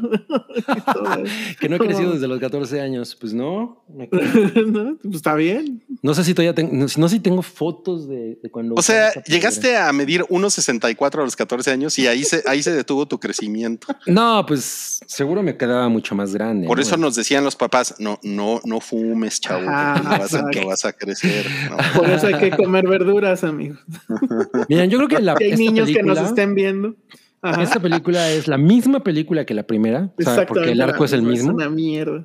pero, pero en mala, ¿no? O sea, Mm, eh, hay, algo- hay un- algunas secuencias que me parece que son chingonas. La secuencia del juicio, por ejemplo, está poca sí, madre. bien. Ujú. pero como de entrada le bajaron el tono para hacerla mucho más parecida a la caricatura, porque pues en ese momento ya la caricatura era una cosa muy grande. eh, sí, sí perdió mucho, o sea, perdió mucho del, de- del encanto. Y, y no me parece que la historia sea mala, pero el hecho de querer parecerse tanto a la primera y de haberle bajado el humor adulto, Sí. sí, sí hace que sea estúpida. Eh, O sea, es, es- es tan tonto que le quitan el bigote a este A Winston. para que macheara con la peli con la Con la caricatura, caricatura. y porque en la caricatura dijeron no puede llevar bigote porque eso se ve sospechoso con los niños. Lo cual, estos lo cual es medio cierto. ¿eh? Pues sí, pero no mames, es una caricatura. Miren, y si, y si no me creen, vol- volvemos a poner la foto del amigo de Cabri cuando, cuando, sí, ahí- ahí cuando fue al cine. Ya, le- ya le- ya me pusieron que se parece de- a Mark David Chapman. No, No mames, güey. Tus amigos sospechosos. Oye, qué cabrón. Yo, yo no sabía eso del, eso del bigote. ¿eh? Sí, pues ahí, ahí se ve y sí, sí fue. Y, y la verdad es que sí está bien raro porque yo como niño decía, bueno, ya esto no estaba tan niño, pero yo decía, sí es el mismo güey. no se parece. Es el mismo negro. Es el Sí, mismo negro, Er- exacto. Ernie Hudson. Sí. Y por ejemplo, Vigo es una buena idea. Mm, O sea, la verdad es que a mí me- la idea me gusta porque todo el pedo del museo, o sea, este chingón, simplemente creo que la película es eh, muy insulsa. Que pues, se parece a mi papá, el amigo de Gabriel. no mames, güey. Tu, tu, tu amigo adolescente child molester está muy mal, güey. Los voy a llevar a una película, amigos. Ay, güey. Ok. No, Oye, sí, pero- era, era buena idea, amigo. era buena idea y además la voz era de Max von Sydow. Sí. Y mira, Janusz Poja, que Ajá. es un poco incorrecto ese personaje, ¿no? Ahora que, ahora que lo he visto, digo, ese güey es como un poco. Ahorita no, eso no volaría, ¿no? Eh, No. Peter McNichol. ¿Por qué? Porque es como es como burlarse de un homosexual. Ah, Pero Sí, además. porque Es el no estereotipo, ¿no? Más homosexual, bien. Pero, porque no es homosexual, porque se supone que el güey está enamorado de Dana. Ah, de hecho, sí. Bueno, es, es un amanerado. Pero es, un- es como amanerado y además es, es como europeo, ¿no? Al final dice, no, no soy europeo, soy aquí, pero eh, sí hay, sí hay una cosa ahí como de burlarse de su acento y Pero pues todos los europeos amanerados son así, ¿no? yo, creo que eso opinaron en el 89. Pero sí, definitivamente es una película muy, muy menor. O sea, no- ni siquiera tiene la escala de la primera y eso que al final ocurre prácticamente lo mismo. Sí, y, eh, por ejemplo, este del el montaje otra vez. Hijo, ese sí es muy. Igual, tiene, Porque tiene el montaje de la primera es maravilloso. Sí, Sí. los, monta- los montajes se inventaron para esa película. Es- ese, montaje, ese montaje, si, si tengo una compu nueva o una tele nueva, es con lo que pruebo la tele o la compu. no mames, lo busco en el YouTube, así en la mayor No resolución posible y lo pongo. Sí, está muy cabrón. Sí, Pero porque- sí, muy mal. Ah, bueno, y ahí la Janine que se parece ahora a la de la caricatura. Un poco más, porque Ajá. es pelirroja. Ajá. Pero esta es una escena de querida encogía a los niños. Ah, ah, también por ahí nos preguntan, ¿y qué opina? Mira, eh, Darían Martínez, ¿y qué opinaron en ese tiempo cuando Rick Moranis fue el quinto cazafantasmas? Pues, mira, yo cuando vi esta película sí salía así como, no mames, qué chingón, güey". güey. Era, era la primera película de los cazafantasmas en cinco años, ¿no? O sea, y, y te, y te digo, yo, yo estuve formado tres horas antes de, la- de que abrieran la taquilla. Para mi, mi hermano siempre se acuerda de eso, de güey, hasta comimos galletas Suki porque no, no teníamos dinero. ¿no? Entonces estábamos, estábamos en la taquilla, güey, éramos los únicos pendejos formados en la taquilla, tres horas, ¿no? Después sería por un iPhone, pero ustedes lo hicieron. Está muy bien. Sí. Trendsetters este, ahí. No, pues salí así como, no mames, qué cosa tan chingona. Tengo la impresión de que la vi dos veces, pero no estoy seguro. O sea, la Eh, primera vez que la viste eh, te, te dio este fenómeno como de, más bien como este síndrome de, de me voy a convencer de que lo que acabo de ver está chingón. Así como, como nos pasó a muchos con el episodio que sí. 1. Exacto. Seguro. Pero seguro. con mayor razón, porque estaba más chavito. Era realmente mi primer contacto después de mucho tiempo con algo que yo había amado muchísimo y que no había visto tantas veces, porque además yo no, yo no tenía ni siquiera una copia pirata de Ghostbusters. O sea, yo la volví a ver de rentarla en Videocentro, ¿no? y es como unas dos veces más. Cada, o sea, cada vez que yo me sentía deprimido era de esas películas que iba y rentaba. Bueno, si tenía dinero para hacerlo. Pero cuando vi esto, pues fui al cine. O sea, fue toda una experiencia para mí, ¿no? Entonces, pues, sí, Pues sí. seguramente salí convencido de Y que era aparte el- fuiste a solo al cine porque ya fui solo por, por al mi propio cine. pie. Ajá. Y Oye, ¿y el, ¿y el trailer lo viste en, en la tele o en...? en la tele, en Sí, cine cartelera. Sí, es que yo no me acuerdo dónde lo pasaban. Había efectivamente un programa de televisión que era de... Ponían trailers y, entrevistas. Se llamaba no sé cine si carte- era la cinecartelera cinematográfica. Ajá, y entonces los dejaban como que muchos días, ¿no? Entonces siempre veía yo, o sea, volví a sintonizar esa hora para volver a ver el pinche trailer. Ah, aquí es donde creo que creo que incluso me recordaron. Yo hablaba por teléfono al cine para ver Ah, si ya sí. se iba a estrenar. No mames. Eso sí ya diario, güey, Sí, diario. o sea, yo, puedo desde tener los juguetes, pero Cabri tiene esa anécdota, entonces ya, ya, ya no. Ya van a estrenar Cazafantasmas. Así, cada- porque me acuerdo que las películas creo que se estrenaban los jueves y, y yo hablaba el miércoles, ¿no? Así de, ¿ya se va a estrenar? No. No, niño, deja de dar lata. Pero güey, en el, en el periódico venía esa información que tus papás no compraban el periódico. No, o sea, sí, pero lo- lo- yo quería saber por adelantado si ya se iba a estrenar, ¿no? No, no mames. Hubiera estado cabrón que lo hubieras hecho para esta y que te filmáramos No y que te grabáramos. Hubiera estado increíble. No, sí, no mames. Ghostbusters Afterlife. y, Bueno, y por ejemplo, ah, este, este nuevo equipo que era como para lanzar Ay, malo, ectoplasma. malo. Ese ni ganas de tenerlo, ¿eh? A ver, ¿para, para, para qué eran estos? Era Aventaban contenedores de ectoplasma. O sea, porque acuérdate que en esta te- el ectoplasma tenía como, como que guardaba la energía de la, de la, de- el humor de la gente.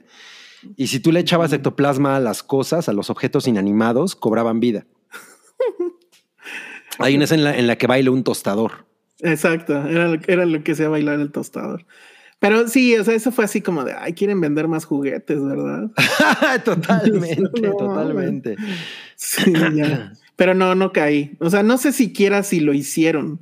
Yo nunca he visto este, el que parece tanque de gas. Porque además parece un tanque de gas. O sea, Sí, ni siquiera- eh, A mí me parece, me parece que alguien, que probablemente lo quisieron vender, pero alguien les dijo sabiamente que no era buena idea. No, Porque no me imagino a los niñitos sea- embarrando de ectoplasmas, Sí. ¿no? Las cosas de sus papás. El, de- el del güey que vende café tenía, estaba más padre que este del tanque. de- Sí. Mejor hubieran, mejor hubieran andado por la calle con una madre de café. güey. Y te ganabas una lana. Y luego está esta idea. Es que hay unas cosas terribles en esta película. Lo de los bebés es una mierda. Ah, sí. O sea, yo le, yo le, yo, yo a mí me encantaría que saliera una versión de Ghostbusters 2 sin el pinche bebé, güey. Ahora, la estatua de la libertad, Caminando. padre, creo, ¿no? Sí, a- al ritmo de Your Love. in me Y, y- y con tu control de Nintendo. Ay, sí ¿Te acuerdas? No. Es Que era un poco ridículo eso, pero bueno. Supongo, digo, no sé. O sea, a lo mejor si eres neoyorquino, ese pedo de haber prendido mucho a la gente, ¿no? Cabrón. Sí. O en general gringo, caminando. ¿no? Sí, ¿Cómo? sí, sí. En general gringo, los gringos así como que sí, Sí. sí. No, totalmente. Otra, otra escena que me gusta mucho es que Peter está, tiene como un programa como de Ah, Era como sí. el sem- semanario de lo insólito, pero en, tele- en Ujú. programa de televisión. Y, y esa secuencia está cagada porque el güey invita a unos cabrones que le dicen cuándo va a ser el fin del mundo. Sí, y, y según esto sí es el día que, Ajá, que que esa, a- secuencia está bastante chingona, la verdad es que me Ah, bueno, y de ahí viene la trivia de que esta es la película donde Jason Reitman tiene su cameo. Ah, el hijo de, de Ivan del Reitman. hijo de Ivan Reitman, ajá. Ah, Ajá, es al principio que ya ven que empieza con el Ecto 1 llegando a un lugar y tú asumes que Ah, los- a, la- a la van a una misión y en Ajá. realidad van a una fiesta de niños y es el niño que le dice, mi papá dice que tú eres un fraude o algo así. Claro, claro. él es el No, hijo, él es Jason Reitman, ahora director de... Es que sí Ghostbusters tiene, o Afterlife. sea, creo que tiene buenas ideas. Eh, todo este pedo de que ellos son losers después de haber salido de New York está Ay, eso chingón. No sé si me gusta, ¿eh? Siempre he sentido que esa parte me deprime un poco. Sí. Pues sí, porque, o sea, como niño tú estabas en este pedo súper hypeado justo de, ay, este, quiero ser un cazafantasma y sería súper chingón. Y luego viene la película y te dice, no, porque vas a quebrar. Sin dinero. Entonces güey, no, no me mates el sueño. Tú, que me lo mate la vida. Pero ¿por qué la película me tiene que matar el sueño? Entonces, no sé. Claro. Y, y, sí- y como que esa, esa idea de que al final todo va a salir mal es recurrente, porque luego viene, y ya no sé si va a dar tiempo, pero viene la famosa este, Ghostbusters que Extreme. Ajá, la, la- yo nunca Ah, vi. sí, sí, sí. Vi De hecho, podemos, podemos pasarnos para allá. Ok. Yo- Extreme, yo- Extreme yo vi- Ghostbusters. Yo vi pocos, pero ahorita también los están poniendo otra vez en el, en el canal de, de YouTube De de Ghostbusters. Ghostbusters. Lo que tiene que es, creo sí, de muy avanzado, es que es la cosa más incluyente del universo. Ok. Tiene a un latino, que es este chavo ahí como de playera verde, tiene a otro negrito, tiene a una chica que es medio punk darks y tiene un cuate que está en silla de ruedas. Ah, no sí mames. Está cabroncísimo y no es en la época de seamos inclus- inclusivos o incluyentes o lo que sea. No, esto cuándo habrá sido? Sí es noventas, pero. Es de 1997. o sea, en ese momento todavía no había este pedo de tiene que haber una mujer, un negro, una o sea, no. Y Claro. lo hicieron. La trama es, ya otra vez ese pedo, de que por alguna razón como que se pelean y, y Egon es el único que sigue en este pedo y este y es, da clases en una universidad. Entonces algo pasa y pues necesita gente y entonces estos chavos como que les enseñan a usar el equipos, bien prendidos todos y ya. Y la verdad es que el personaje de silla de ruedas pues sí era una cosa muy loca porque dices, güey, ¿cómo van a cazar fantasmas en silla de ruedas? Y bueno, pues se las ingeniaba, además ¿Sí, era- la- sí lo lograba? sí lo lograba. Ajá. Entonces, eso estaba padre, pero la verdad es que pues esos no eran los cazafantasmas, eso era otra cosa. Y con Egon ahí. Sí, pues sí, como- era definitivamente un spin-off, ¿no? Y además, Ujú. bueno, lo un- tenías a Pegajoso, Ah, exacto. Él sí no pero podía pues era como lo, ajá, exacto, era, era como la conexión inmediata realmente. Y no sé, Bueno, pero sí es canon, no, ¿no? Sí. tengo idea. No, sí será canon, no creo. Según yo sí, ¿no? No, Bueno, no sé. Como nunca Bueno, la vi, tampoco te puedo decir. Sí, no. Pero sí es oficial, pero no es oficial, si sea pero no, ¿no? exacto. Y, y no sé si al final habrá por ahí algún episodio donde sí se reúnen todos. Seguramente sí. Pero sí, no, no, no. No, o sea, nunca me, me convenció, pero sí me llamaba mucho la atención esa onda de, órale, qué incluyentes y, y- y de avanzada, ¿no? Porque pues no, en Pues esa mira, época no era aquí a la- necesario.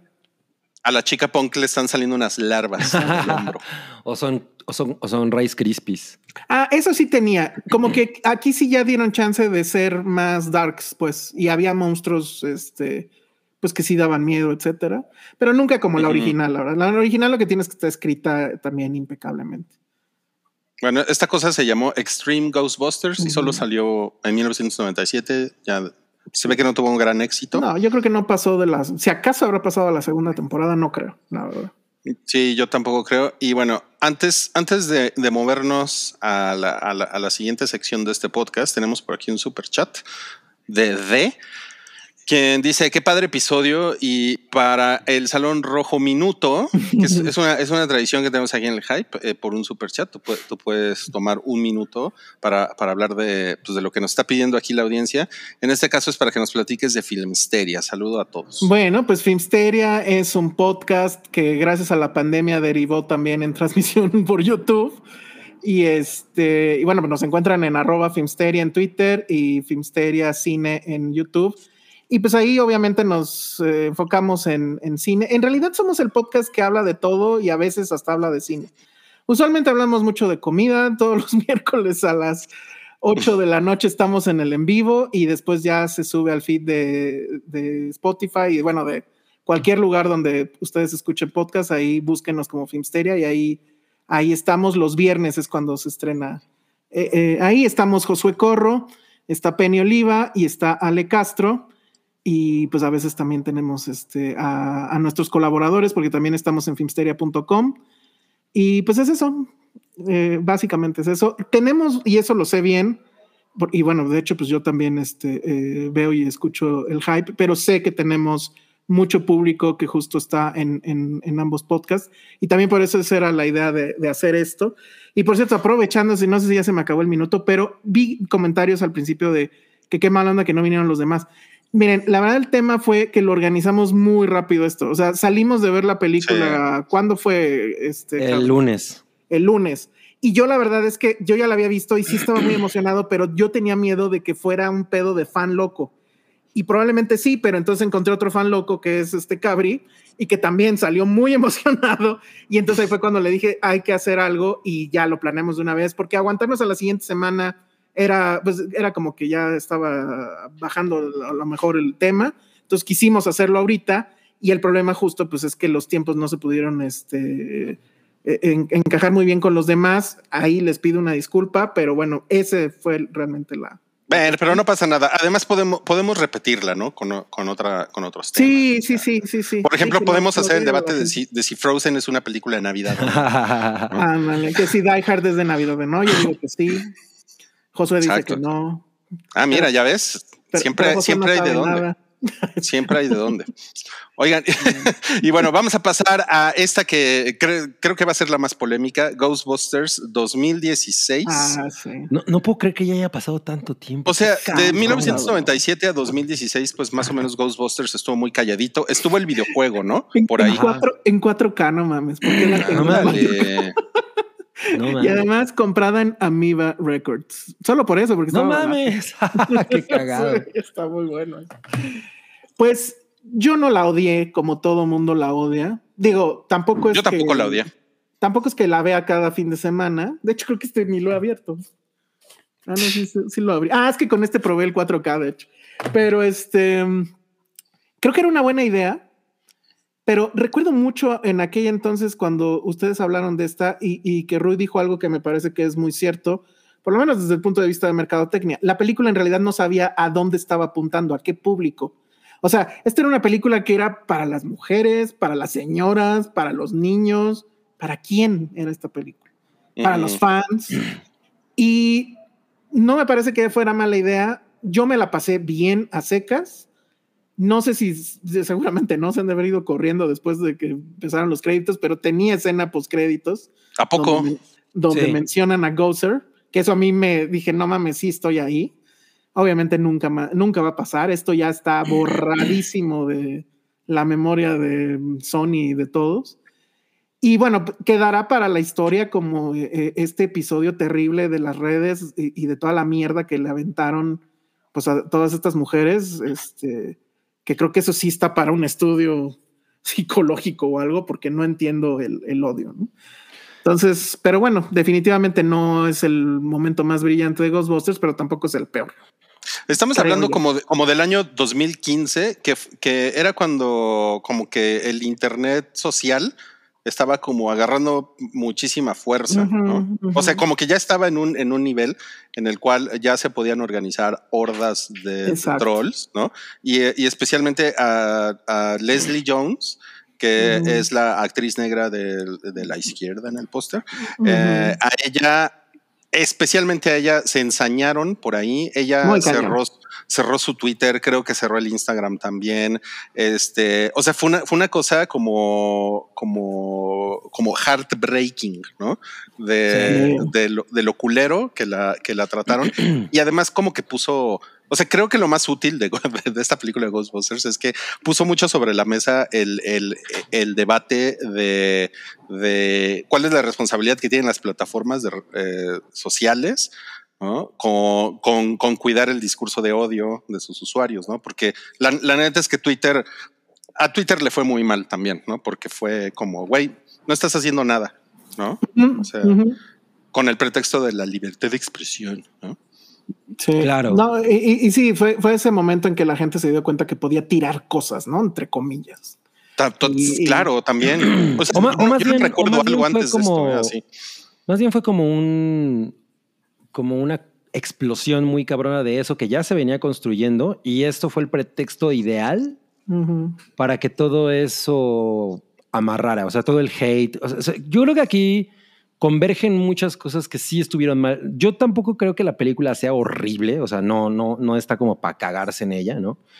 Pero sí creo que hace muchas cosas mal. Y una, y una de las principales es querer crear a estos cuatro personajes que dos de ellas son actrices que yo admiro muy cabrón, ¿no? Que son Kristen Wiig y, y Kate McKinnon comediantes y actrices que yo admiro muy cabrón. Y cuando yo supe que iban a ser ellas, dije, no mames, esto va a estar muy épico. O sea, qué chingón que si van a hacer, si vamos a tener a una, una versión de Ghostbusters con mujeres, que es que por lo, eh, yo no conocía en ese momento a Leslie Jones realmente. Eh, Melissa McCarthy, pues para mí era la morra de Bridesmaids y ya. Eh, pero las otras dos yo estaba muy fascinado con la idea y creo que en realidad como no supieron qué tipo de producto querían hacer, eso fue como el talón de Aquiles. Porque ahorita, por ejemplo, Sanka ponía que Kate McKinnon estaba muy bien. Yo creo que ella como, o sea, como, interpre- como intérprete, perdón, está muy bien, pero el personaje está muy mal planteado. Porque Egon, Egon es un, ella es el- la Egon mujer, ¿no? O sea, al final. La Igona. Y, y la Igona. Egon es un, lo, lo que decíamos hace rato, es un, su humor no es, no es un científico loco como Doc Brown o como Rick Moranis en Querida encogía a los niños. O sea, no es un científico loco de los 80 de, ¡eh! Hago inventos. El güey es un güey muy seco. Es un güey frío, ¿no? Y en su nerdez es una persona un poco pesada.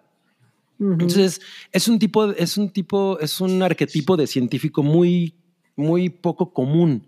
Y Kate McKinnon es completamente lo contrario. El personaje de Kate McKinnon es lo contrario. Ella sí es la, ay, es una máquina que trae. O sea, siento La científica que loca. la científica loca promedio. Y siento que. Ajá, y siento que ese tipo de decisiones justo la, la- la- la- colocaron en un, en un punto vulnerable, adem- además de que era un, ay, sí, ahora las, las cazafantasmas son mujeres, ¿cómo? Considerando Sí. que la película original es tan, Y- y- tan y- hetero, ¿no? O sea, Sí, sí, bien, tan misógina. entonces, entonces pero además creo que aquí, no sé si antes, pero creo que aquí es donde esa frase nació de rompieron mi infancia, ¿no? O destruyeron mi infancia. Así, puta.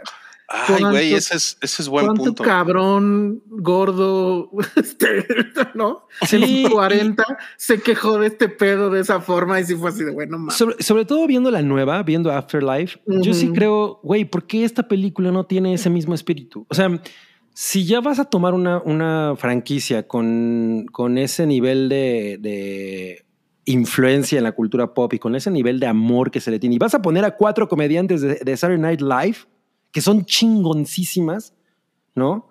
¿Por qué no de- de- la reinventas completamente en lugar de tratar de hacer lo mismo, pero no, pero sí, pero... Eh, el montaje otra vez, Ah, es, ajá, exacto. el Es- es- auto. yo la primera vez que, que la vi me quedé dormido. no, No, no culpo a la película. Creo tengo la impresión de que yo, yo estaba muy, muy, muy cansado porque había ido a alguna una fiesta, no sé. Pero ¿Qué fuimos al cine y me quedé dormido. Eh, y, y obviamente le traía unas ganas enormes. Pero, pero la volví a ver y, y no, no, no, no conecté. Y me acuerdo que, por ejemplo, el personaje de Chris Hemsworth, que también es el secretario, o sea, Ujú. te digo, como, como esa, esa cosa de tratar de hacer un espejo de la original, pero sin, sin definir hacia dónde va. No tiene realmente una escena que digas, ah, esta escena es emblemática de esta película, o, o, o, güey, ¿cómo me la pasé chingón? Incluso la primera secuencia que es en una casa embrujada, no, no es muy... No, es No, le falla, le falla mucho el humor. Este rolling gag del, del, del chiste de la sopa, de que siempre le llevan mal. Ah, el, el- ajá, sí. Dices, con "Güey, el, ¿eso qué? A mí sí me gusta el gag de que este güey es el secretario y de que es un pendejo, ¿no? Es- o sea, es como la secretaria bimbo, pero, Ajá, pero al revés. un hombre. Creo que eso está padre. Y sí, no tiene escenas memorables. Creo que la única que a mí sí me gusta es justo Kate McKinnon, cuando saca como que dos armas de atrás Ajá. del equipo y- le dan ahí como una secuencia. Creo que esa es la única que sí dije, ay, bueno, vaya, al fin pasa algo. Sí tiene todos esos problemas, pero sí creo que la idea original no me parece que era mala no. pero pues le cayó una cantidad de mierda terrible, ¿no? Sí, o sea, como que siento que muchas de las cosas en, la- en las que falló, no todas son culpa de, de la película en sí, pero fue como ponerse de pechito. O sea, debieron haber pensado mucho mejor el producto que iban a entregar y, eh, y ¿cómo se llama el director? Paul Feig, que es el mismo Ajá, de Bridesmaids. de ¿eh? Bridesmaid, que a mí me, yo también decía, güey, si ese güey va a hacer Ghostbusters a Exacto. huevo, ¿no? Sí, Qué yo chingón. Y no, o sea, me parece que sí cojea muy cabrón la película. Ujú. No es odiosa, pues no, pero, pero no está No, y, para y- para el estudio fue un fracaso rotundo. ¿eh? O sea, de plano no quieren hablar de ello. O sea, Perdieron un Ajá. chingo de dinero, ¿no? ya no existe esa película en el, en el canon y, y, ahorita. y- pues, y mal porque, de- porque sí creo que pudo haber sido un gran producto, ¿no? O sea, ahí, Sí, ahí yo había, ahí había mucho que explotar y, pues no, la, simplemente no, no, no lo lograron. Entonces, yo, yo la verdad, de hecho, Chocomiao como que sí le gustó más y me acuerdo que la volví a ver y me dijo, no, güey, tienes razón, la verdad es que sí, sí, sí flaquea cabrón. Y yo, pues sí. o sea, Ah, Oigan, eh, y los, aquí- los cameos son horribles. ¿no? Exacto, es lo que estaba diciendo aquí Oscar Sánchez en el, en el chat. Los cameos son muy malos. O sea, sí hay este tema de. Creo que es Dan Aykroyd, ¿no? El que está manejando ahora el negocito. Y creo que el de él es Ghost Corps, que es la empresa que crearon para hacer. creo que sí. O no trae él un taxi. Ajá, pero a lo que voy es que seguro en le la- habló en la vida a. Beck- a este Bill Murray, le dijo, échame la mano. Este, ya no estaba Harold Ramis y creo que también sale este Ernie Hudson, ¿no? Ernie Creo. Hudson, sí. O sea, sí le habló a los otros, le dijo, échenme la mano, no sean. Hay, un- hay un- hay una entrevista por ahí con, con Bill Murray que él dice que salió en esta película porque, porque las chicas le parece que son ah, cierto. Sí. Y que pues, así como pues yo, yo las apoyo por personas, ¿no? O sea, como que se deslindó mucho del producto, como de pues Pero no, agarró- no Ujú. No, es que, pero sí se deslinda, pero eh, eh, la verdad muy inteligente agarra el rollo de hay que apoyar a las chicas. hay ¿no? que apoyarlas, exacto. Y exacto. como son familia eh, Saturday Night Live, todos al final, en cierta Sí. forma, pues entonces era más, ¿no? Como ese apoyo. Sí, pero sí, y- hasta los cameos estaban. Y, esa- y esas mujeres están cabronas. O sea, tú ves a, eh, ¿cómo se llama? Kristen Wiig en Saturday Night Live. en- sus personajes son súper chingones. Todos son muy chingones. Kate McKinnon es Kate una McKinnon. pinche genia, güey, ¿no? O sea, este personaje No que mames. tiene de, de que de, de cuando la, la secuestran los aliens. Que es un, Ujú. un Sí, personaje sí, muy sí, recurrente. Güey, no mames, es maravillosa. O sea, e- eso no puede. Me, me hace zurrar, cabrón, de risa esa mujer, ¿no? Y, y aquí no les dan nada con qué trabajar. O sea, sí me parece que incluso eh, Kristen Wiig es la más, la más plana de todas. El, el personaje es terrible porque no es Peter Venkman, pero sí, ¿no? O sea, las otras está muy claro quiénes son, ¿no? Pero ella. Ella como- es una cosa gris. O sea, ¿me estás diciendo que. Leslie Jones es el negro? no, es, es Me- Melissa McCarthy. sí, Melissa McCarthy. Güey, obvio Leslie Jones es el negro. Hasta, hasta está en el metro y le pasa, o sea, igual que en la segunda le pasa a Winston, que la- la- lo atraviesa un, un tren. Un Una tren, cosa similar sí. le pasa a ella. Güey, qué pendejada, no mames. Sí, y, pero había, había un arco con, con esta que no, que es y no es Beckman, que estaba interesante, pero que al final, supongo que por tiempo o no sé, lo cortaron. Que ella tiene un novio, y pero es el clásico novio que la, la minimiza, ¿no? Así de, ah, sí, tus Ajá, sí. de la ciencia y no sé qué. Y al final, como que se venga de él, en cierta forma, ya al ser cazafantasmas y Exacto. tener fama, éxito, todo eso lo borraron. Uy, que probablemente villano, estaba, no sé, ajá. No mames, el sí, villano sí. es terrible. El villano es muy malo. Sí, también eso está muy mal. Y los efectos muy. O sea, ¿Quién porque lo bonito villano? también. Ah, el villano es una mamada. O sea, es- era una cosa así como de no me querían de niño y ahora eh, me voy a vengar de todo mundo. Ay, no, no, no. Como el de Eso- los increíbles. Ándale, ándale. Exacto. Sí, no, no, no, no está, no estaba chido. Oigan, nos puso por aquí Eric Rocha que Playmobil sacó los Sí, juguetes de acá también. Ghostbusters. Sí, yo tengo los míos. Ese, ese es mi marinito, de fa- ese es mi, mari- mi marinito fa- favorito. Me parece que es el más fiel a- al diseño original. Y A ver. Suecto 1 también está padre. Está poca madre, sí. Porque tiene el audio también original. Y Lego tiene también. Tiene el cuartel, que es una chingaderota enorme. Sí. y cara. Presuman, presuman, presuman sus juguetes. Ahorita es, Es el que. momento. no, a ver, pero. No mames, güey, voy a llenar mi mesa de chingade. Sí, a ver, espérate. Por favor, sí. A ver, voy a ver De qué eso- tengo por de eso acá. se trata. Miren, y en lo, en lo que ellos van a por, por sus juguetes, yo voy por una cerveza.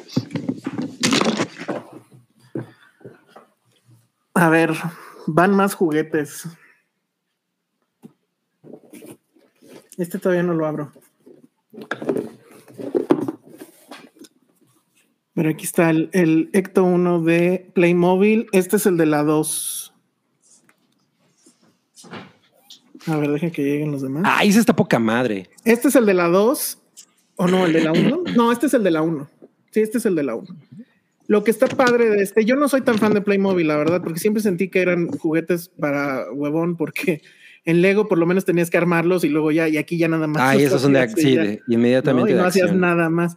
Pero eh, eh, toda la línea que sacaron, la verdad es que está bastante bien. Sí, a y mí por esta ejemplo, lo que tiene mira, es que sí trae el sonido de la, de la sirena y trae unas luces. Está, la verdad, bastante, bastante chido. Y tengo este que sí es súper raro. A ver si ya le quito el polvo. Este es el Ecto 1 Transformers. No mames, No, qué pedo. Electotron. No mames, eso está muy cabrón, eh. Está muy chingón. Oye, pero no lo has abierto.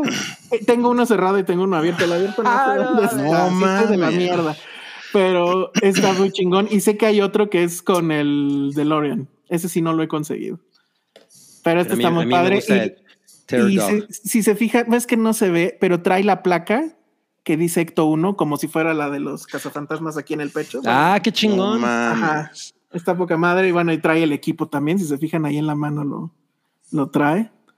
Está increíble. Dice que dice Federico Blicki lo acaba de ver en dos mil varos en Liverpool. Uf, no, este sí me salió mucho más barato. Qué bueno que, qué bueno que compré dos. No, pues ya va, ya va, va subiendo su, su valor. Va subiendo su valor y de atrás trae esta imagen clásica que los que Sí, que coleccionan los- Transformers de la Trans- primera generación traía me esto. encantaba ese dibujo, güey. Y em, a mí me fascinaba y traía el original, los Transformers originales traían una, una- un pedazo de plástico rojo para ver esto, los stats. Aquí ya no lo pusieron, ya simplemente se ve la gráfica, pero ahí está. La verdad es que es una, es una hermosura. Te toca, Cabri. A ver, yo tengo, esperen, eh. Uy, pero va a, estar, va a estar difícil que, que iguales eso, ¿eh? Voy a ver. Es que todas mis cosas clásicas las tiene, que son las las, tiene- las clásicas. tiene mi madre. Sí, ver, sí, yo también tengo muchas cosas en cajas.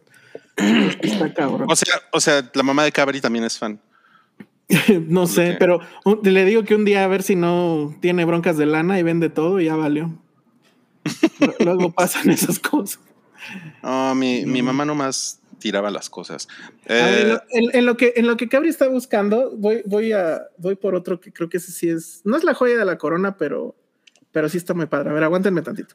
Sí, sí, sí. Mientras tanto, yo voy a leer un super chat de Samantha Rangel. Nuestra Samantha Rangel, hola Sam, y dice aquí, existen momentos esporádicos que nos reenamoran del cine y me están dando uno más, los TQM. Ay, nosotros también TQM, Sam. Qué bonito super chat nos acabas de dejar. Lástima que Cabri no lo va a ver porque Porque está buscando sus juguetes. está perdido. A ver, ya Sí. viene ya. Tengo mi Mira, Ah, no manches, está No increíble. mames. Está Ya increíble. ven que yo colecciono loncheras. Pero no trae termo. Yo, yo tengo una, nada más que no sé dónde está, que, pare- que es como la trampa, según. Y se abre incluso hacia arriba. Pero eso sí. no ah, la ese está chingón. A ver, ahí ¿Eso van es todo dos. lo que ibas a enseñar, Cabri? ¿Qué? ¿Es todo lo que ibas a enseñar? Sí, porque no encontré más cosas. Miren, Qué decepción. Este está hecho una mierda porque, pues, la vida. Pero este es el original de, Ujú. de- de cuando la caricatura, aunque esta es la versión de la segunda película. Lo único que cambiaba eran las estampas. Y o sea, está, todo, está todo sucio y eso porque pues ya puede ser el de Afterlife, ¿no? Entonces, pero este sí es muy clásico. Este sí es joya de la corona. Este es, o sea, sí lo compré en su momento o me lo compraron, no sé. Y, y lo he Oh, conservado man. lo más que puedo hasta ahorita. Y el último, ese sí me da pena tal vez mostrarlo, porque sí es una clavadez increíble. No, pero por favor, este, este es el momento. Lo acaban de sacar. No y mames. es el arma. Pero, a ver si me acuerdo cómo funciona esto. ¿Ese de quién es? ¿De NECA? No, es este. ¿Cómo se llaman los que están haciendo ahorita los juguetes? Este, Hasbro. Hasbro. Este es de, de Ghostbusters Afterlife. No mames, está poca madre. entonces, ¿Dónde estaba el gatillo? Ya ni me acuerdo. Porque si hace el ruido, este tiene El como que tiembla, ajá. Tiene el, el temblorcito. ¿Y dónde era? Ya, ya no me acuerdo cuál era el botón para disparar. Ah, aquí está, aquí está, aquí está. No, pues Órale, ese está muy abre esta chingón. madre. o sea, está. eh, No mames, está Oye, pero trae- no puede ¿Trae el pack atrás o no? No, es nada más el arma. Es nada más, ah, Ya, ya nada más el wand. No es el wand, exactamente. Pero sí tiene los sonidos originales y sí está. Órale, ese sí está como, como un Ay, ay, lightsaber. ay. Es como lightsaber. Entonces, Te, está- bueno, te pues, están preguntando que quién pompó, que how much. Este estuvo. Lo que pasa es que lo que pasó con Hasbro, ahora con la nueva película, es que ya estaban desesperados por deshacerse de esto por, por la pandemia. O sea, lo tenían listo desde hace un año, año y medio, y no lo podían sacar. Entonces, de repente en, en- Amazon los empezaron a sacar, pero pues nadie sabía. Y este lo conseguí en dos mil pesos. Pero ahorita si van a, Amazon y lo buscan, búsquenlo como, ¿qué? Este, ay, güey, esta madre se prende sola. Este, búsquenlo como Neutrino Wand o Spengler Neutrino Wand y ya está más caro. O por lo menos yo así lo vi en, ahora que fue el, el que, el buen fin le llaman. Entonces, pero la verdad es que sí es una réplica increíble, o sea, ahí se ve. Y Está si, te- y si recuerdas, este Cabri, hay una escena donde esto que estoy mostrando es así tal cual se ve. Ajá. Y obviamente es un product placement para esto, porque pues, la, la réplica es este, muy exacta. Tiene esta No cosa aquí del mango, lo de los como rebabas de, de la soldadura, eh, cuando abres acá el, el cañón, ¿no? Que eso lo hace la... la Es, es que justo en, en Afterlife hay como mayor culto al hardware. O sea, totalmente. como hay, hay mucho más. Se explica más a detalle de alguna manera, lo cual Sí. está bastante chingón. Y trae el clip, que eso también está súper net, para colgártelo en el cinturón o aquí, para que eventualmente cuando saquen el, el Proton Pack, que sí lo van a hacer, entonces puedas hacer. Tú lo pongas. Ah, no Ajá. mames. No mames, qué chingón. Está muy, muy, muy padre. Que yo siempre decía, güey, ¿cómo, cómo le hacen para colocarlo bien? No, pues es este, mira, Que no se les en caiga. forma de triángulo. Porque en el otro, en el de juguete, el primerito, pues era un ganchito. Sí. Estaba también muy padre. Pero sí, este, es- esta fue la última adquisición. A ver si ya nos pusieron dinero que, en otras cosas. que en Amazon bueno. está en 5 mil. No mames, no, pues ya. Dani Crespo. De- de- No, debí comprar dos. Sí. No mames. Sí, está, Pues eso está muy eso cabrón. es. Ok, ok. Pues, ¿qué, le- qué les parece si, si pasamos ahora sí a platicar de, de esa película, la nueva de Ghostbusters, que Afterlife. acá en México, Ghostbusters, legado. el legado. El legado. El legrado. El legado del mall. Ok. Qué horror. Y Sin spoilers, no se preocupen. Sí, sin Ajá. spoilers, va totalmente. va a ser sin spoilers. Y pues, eh, ¿cuál de ustedes dos quiere, quiere comenzar a dar sus impresiones sobre la película? Yo no la he visto, No, pues Elsa, ¿Tú crees, porque pues él es el invitado. Mira, pero tú eres mí- invitado en Filmsteria, cabrón. Exacto. Ah, exacto. Si quieres, nos echamos un volado. Este, no, a ver, pues si quieren, empiezo yo. Eh, mi, mi, mi primer problema, tal vez, con la película, perdón que empiece con eso, pero es que lo, bonito de la película es, este, viene después. Pero mi problema era este tema de que sí se siente a lo mejor, tal vez, un poco demasiado de, de algoritmo. O sea, sí logra esta película lo que no logró la anterior, que es va a dejar contentos a todos. O sea, los, los señores, esos cuarentones que lloraron con, con la del chicas, van a estar felices. Los niños, que a lo mejor saben de cazafantasmas porque su papá es un nerd que tiene estos juguetes ahí, ahora va a entender por qué es esa fascinación. Seguro les va a gustar y, van a estar ahí. Y el estudio, pues yo creo que está más que fascinado porque en el gringo las críticas han sido muy duras, creo yo pero creo que ya tienen bien medido que sí va a ser un éxito y además está completamente fabricada o, o planeada para que la franquicia siga creciendo. O sea, es un hecho que, que eso es, es el objetivo y lo van a lograr. Entonces está toda esa parte que no sé si me encanta, pero lo que sí me encanta es, o sea, sí tiene mucho fanservice. Y yo decía en, en Filmsteria que el fanservice todo el mundo lo critica hasta que viene el fanservice que te gusta. Y a mí la verdad es que este, a mí me encanta. Y empieza desde el segundo uno. O sea, cuando el score es el mismo score de, la original. Hay muchas referencias que sí son de fan clavado. Hay incluso una donde hay un homenaje al, papá de Jason. O sea, bueno, Jason hace un homenaje a su papá. Y si no lo cacharon, bueno, no es spoiler, pero chequen cuando pasan por un cine qué película se está, se está exhibiendo en ese cine. Entonces vienen todas estas cosas que creo que están muy bien.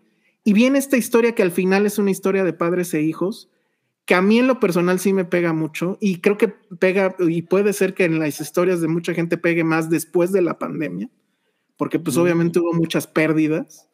Y este, y, y todo está eh, eh, milimétricamente calculado para llegar a un final donde ya es imposible no rendirse en la eh, nostalgia, en el homenaje eh, y en lo sentimental. Sí, a lo mejor para algunos puede ser muy cursi, pero a mí me terminó ganando. Yo sí lloré la primera vez que la vi y justo eso era lo que a mí me tenía como que conflictuado porque dije, híjole, ¿seré yo o, o sí está esto tan bien hecho que, que, que llega a ese, a ese momento? Y entonces ahí es cuando Cabri me dice, yo también lloré. Y cuando vi, de hecho, en esa función que estábamos, que había mucha gente que sí vi que la gente que estaba al lado de mí, un amigo, de hecho, pues también lloró. Entonces dije, no, sí es, sí es generalizado.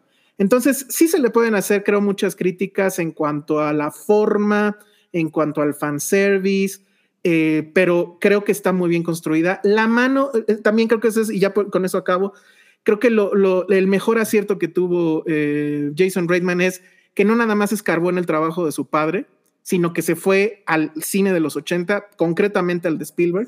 La cinta es completamente, está bañada de, referencias a Spielberg, incluso me atrevería a decir que más a de Cazafantasmas, y sí tiene ese feeling ochentero. Entonces, sí lograron eso, sí logran un poquito, porque en realidad es imposible volver a vivir la, lo que, la sensación que tuvimos cuando vimos la original, pero sí, sí te lleva hacia allá y de formas muy efectivas y, y, que bueno, pues sí, es muy difícil este, resistirse. Si no son fans, si nunca han visto una de Cazafantasmas y van como a ver, yo creo que no va a funcionar. A los niños, aunque no sepan, les va a funcionar, estoy seguro, porque esos niños somos nosotros cuando éramos niños y que queríamos jugar a ser cazafantasmas. Es eso la película. No, pues ya me estás haciendo llorar. Entonces, bueno, a ver, Cabri, yo quiero saber. Oye, pero esperen, esperen, esperen. Antes de pasar a Cabri, eh, nos pregunta Alberto eh, si un niño o mi novia que nunca han visto las películas pasadas van a tener problema. O sea, me imagino como que en agarrarle la onda. Yo creo que no en agarrarle la onda, pero el niño yo creo que le va a gustar mucho. La novia no sé. Es muy chistosa la película, sí tiene muy buen humor, este, pero no sé, a lo mejor ya después dice, qué aburrición, no sé. Y, y creo que el, el, el, el, momento álgido no lo va a cachar, definitivamente no lo van a cachar ninguno de los dos. Eso sí es un problema. Sí, es, es, o sea, pero creo que sí está construida como para ser muy general. O sea, por ejemplo, mm. una, una de mis mejores amigas es un chingo, eh, Betty, me acaba de, me, hace poco me empezó a mandar mensajes de, güey, mi, mi, hijo, que creo que tiene como seis años, es súper fan de Ghostbusters y nunca ha visto las películas originales. o sea, no, no, no, sé realmente de dónde salió. O sea, me mandó videos del niño jugando con sus con su Ecto 1 y trae sus playeras y todo, pero el güey nunca ha visto ninguna película ni nada. Entonces me pareció muy curioso. Eh, mmm, yo también quisiera comenzar por las sus tres cosas que, que no es, no es, que no me hayan gustado, pero son cosas con las que medio tuve problema. La primera es que es muy, va muy rápido la película, o sea, siento que de inmediato pasan las cosas más interesantes, ¿no? O sea, como que no, no y, y, eso más bien tiene que ver con que las audiencias hoy en día pues, están muy, mucho más acostumbradas a que las cosas vayan muy en chinga, ¿no? Uh -huh. Esa es la primera. La segunda, el CGI no me encanta tampoco. No es malo, sobre todo hay una cosa en la película que dije, no mames lo cabrón que se ve esto. Pero Jason Reitman tuvo muy bien, muy buena idea en mezclar eh, animatronics con CGI y eso lo hace muy chingón. De hecho, la secuencia que han visto de los marineritos de Malavisco en, en, el, uh -huh. como en un Walmart, en cine se ve muy bien. Okay. Y, y, la otra cosa es que obviamente la escala de la película no tiene nada que ver con la primera porque pues, es en un pueblo, ¿no? Y es, y la primera, pues, en una ciudad grande. Entonces, en una ciudad grande y, y gigantesca, ¿no? O sea, y, y no cualquier ciudad, que no eso cualquier- sí, Exacto. eso sí yo lo extrañé muchísimo y pues sí, obviamente está eso de qué onda con su Stranger Things, ¿no? Ajá, exacto. Entonces, eso, esa parte a lo mejor para mí fue Ujú. como de, bueno, Sí, de pero, pero al mismo tiempo es una ganancia para la película porque pues Ujú. se sacude esa, esa costumbre que tienen las secuelas de hacer la misma en, con las mismas características. Eh, pero bueno, independientemente de eso, es una película que mezcla perfecto la nostalgia con, con ideas nuevas. Tú como fan vas a, des- vas a descubrir el universo, a redescubrir el universo de Ghostbusters justo a partir de todas estas cosas que tiene como de explicar un poco más el hardware, hablar un poco más de, de, de lo, de la mitología de las películas originales de Ivo Shandor, de todas esas cosas, ¿no? O sea, como que profundiza más, las hace más grandes. Eso está increíble. El humor es muy chingón porque tiene esta cosa dual de los adultos le van a agarrar. Cabrón, hay chistes para adultos, pero también hay chistes para niños. La mocosa es encantadora, ¿no? Es súper chingona. Tiene algunos one-liners maravillosos. El güey, el chavillo de Stranger Things, la verdad es que me parece el personaje más débil. Pero lo que es la mocosa y el otro chavito, no mames, los dos están bru- brutales. O sea, Que, que- que- que ayer decíamos que ya qué onda con los podcasts, ¿no? En las películas. Ya Sí, todas las películas tienen un podcaster, qué oso. Y aquí está muy bien aterrizado. Paul Rudd está increíble también. O sea, el, el Sexiest Man Live está poca madre.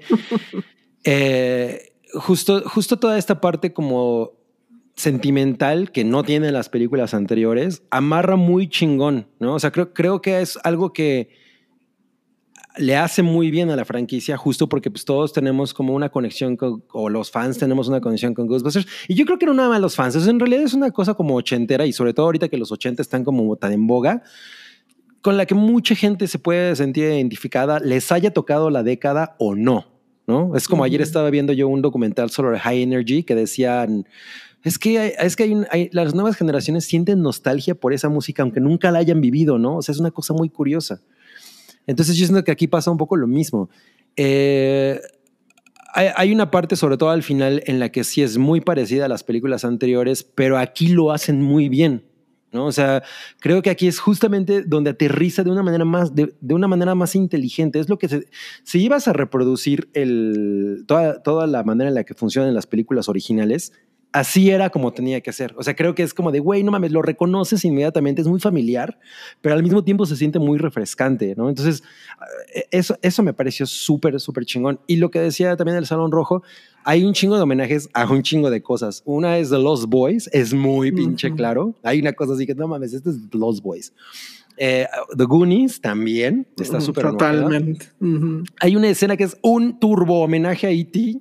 al final de E.T. Así de, no mames, es la- hasta es la puta música de E.T., ¿no? Eh, y la otra era mm, The, Lo- The Lost Boys, E.T. eh, hay- había otra que dije, no mames, esto es totalmente... Este, E.T., Goonies. Gremlins. eh, Gremlins, claro. Que bueno, esa es la escena que han visto en el trailer, la, la de los marineritos. Es la, la parte extendida está muy, muy sacada de Gremlins, ¿no? O sea, entonces siento que esas son cosas intencionales que Jason Reitman hi- hizo como para homenajear la década, no únicamente, como Mm. decía eh, el salón, a la película de su padre, sino a la década, ¿no? Lo que representa esa década para generaciones nuevas y lo que representó para la gente que, que- a la que nos tocó. Eh, sí, es, es inmensamente encantadora, que es algo que no podríamos decir de una película de Ghostbusters, ¿no? La película es encantadora. Se lo es. Que no sé si eso es ya porque, pues, cuarentones, ¿eh? ¿Quién sea, a lo sabe? mejor Sí. un, un adolescente no va a decirte que es encantadora, ¿no? Pero no sé. Exacto. eso puede Sí, sí, pasar. sí puede ser que, que tú la sientas únicamente por nostalgia.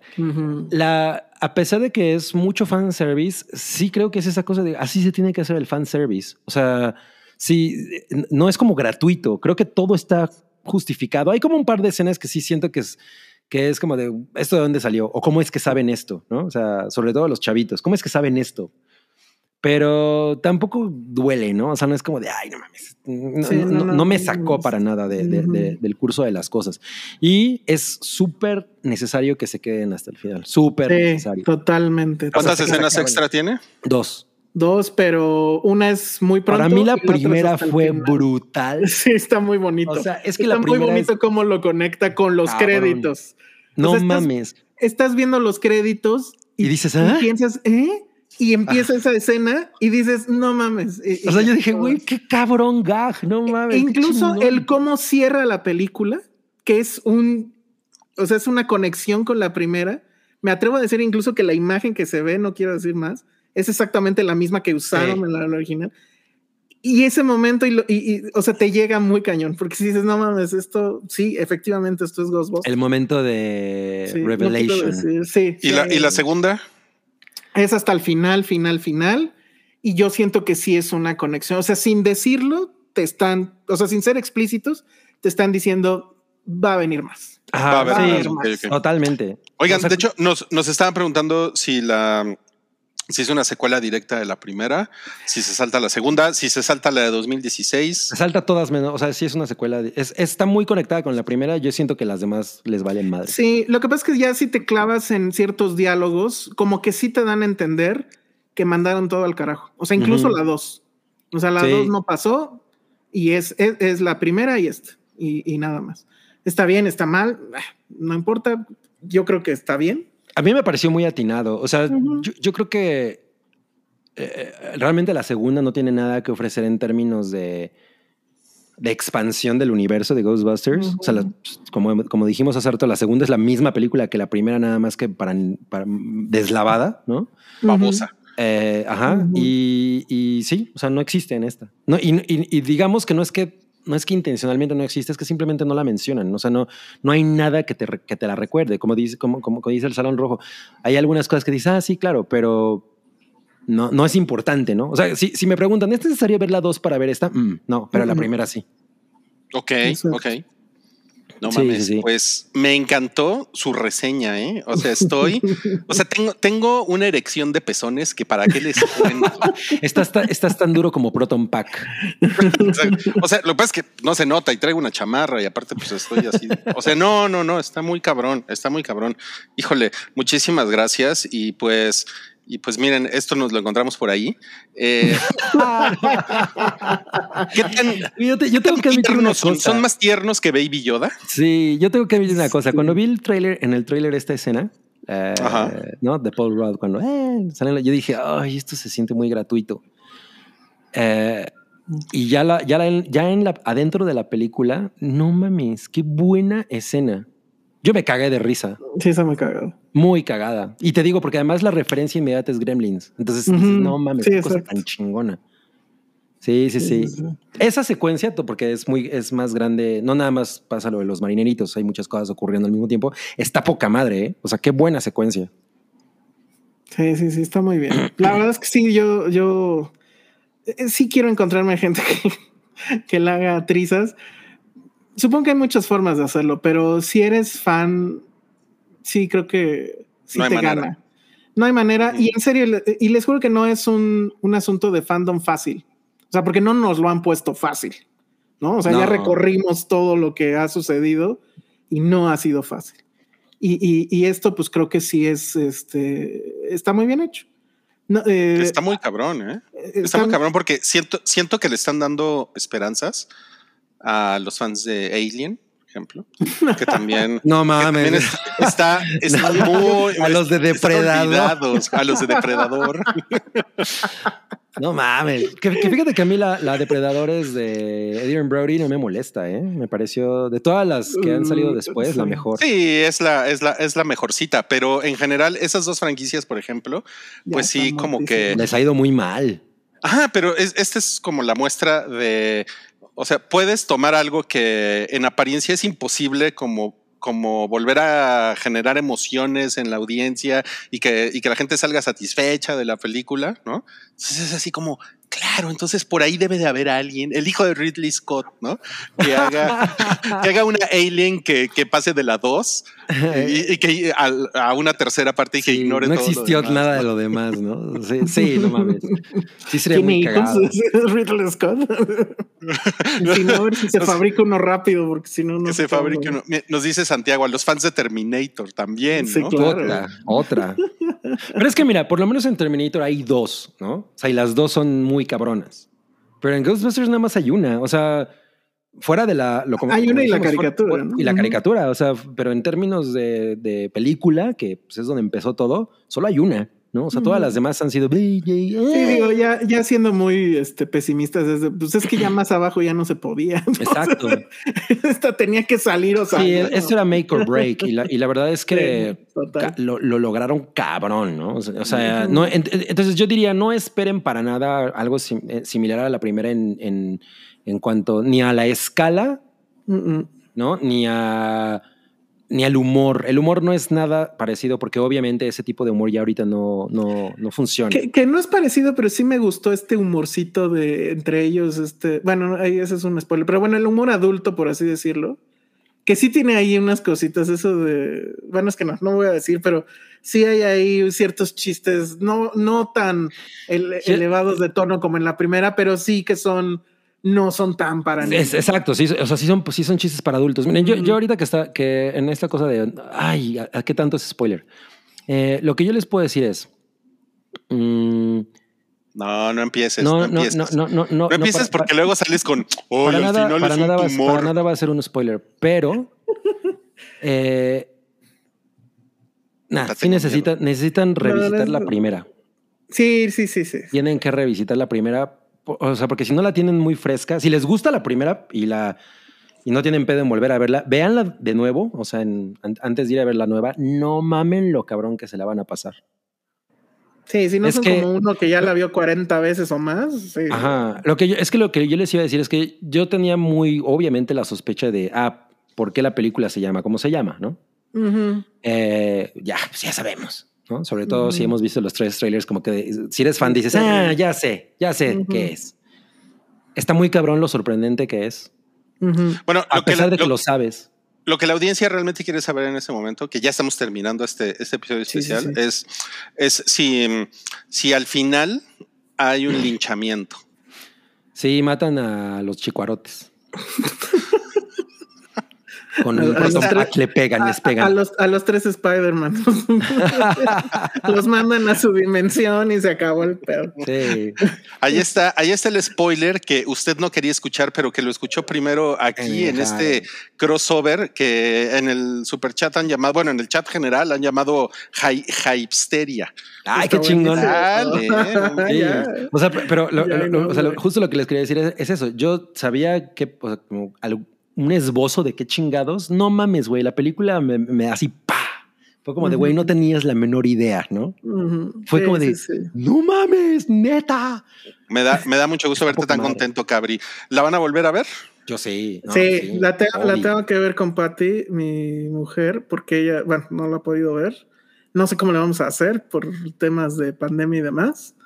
Pero sí, sí, sí, sí, sí la tengo que volver a ver, seguro. Y ya, probablemente ya una vez más y ya, y muere.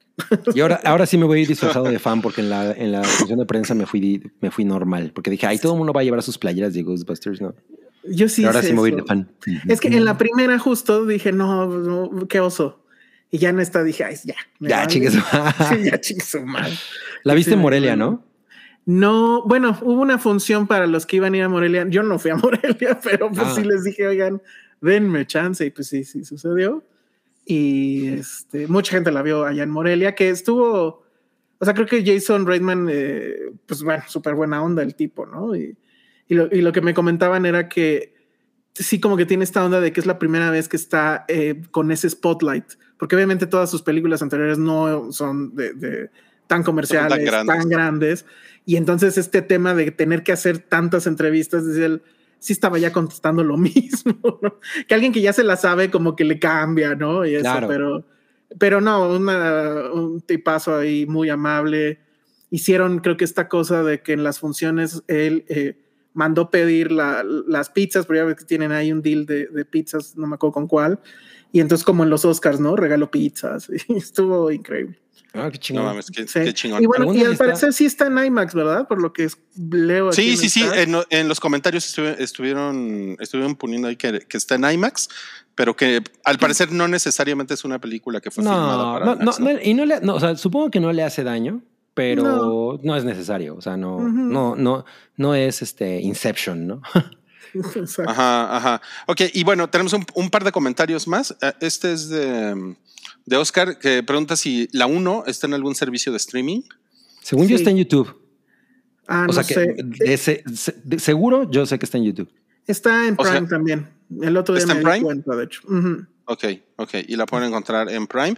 Y, y por ahí nos hacen un.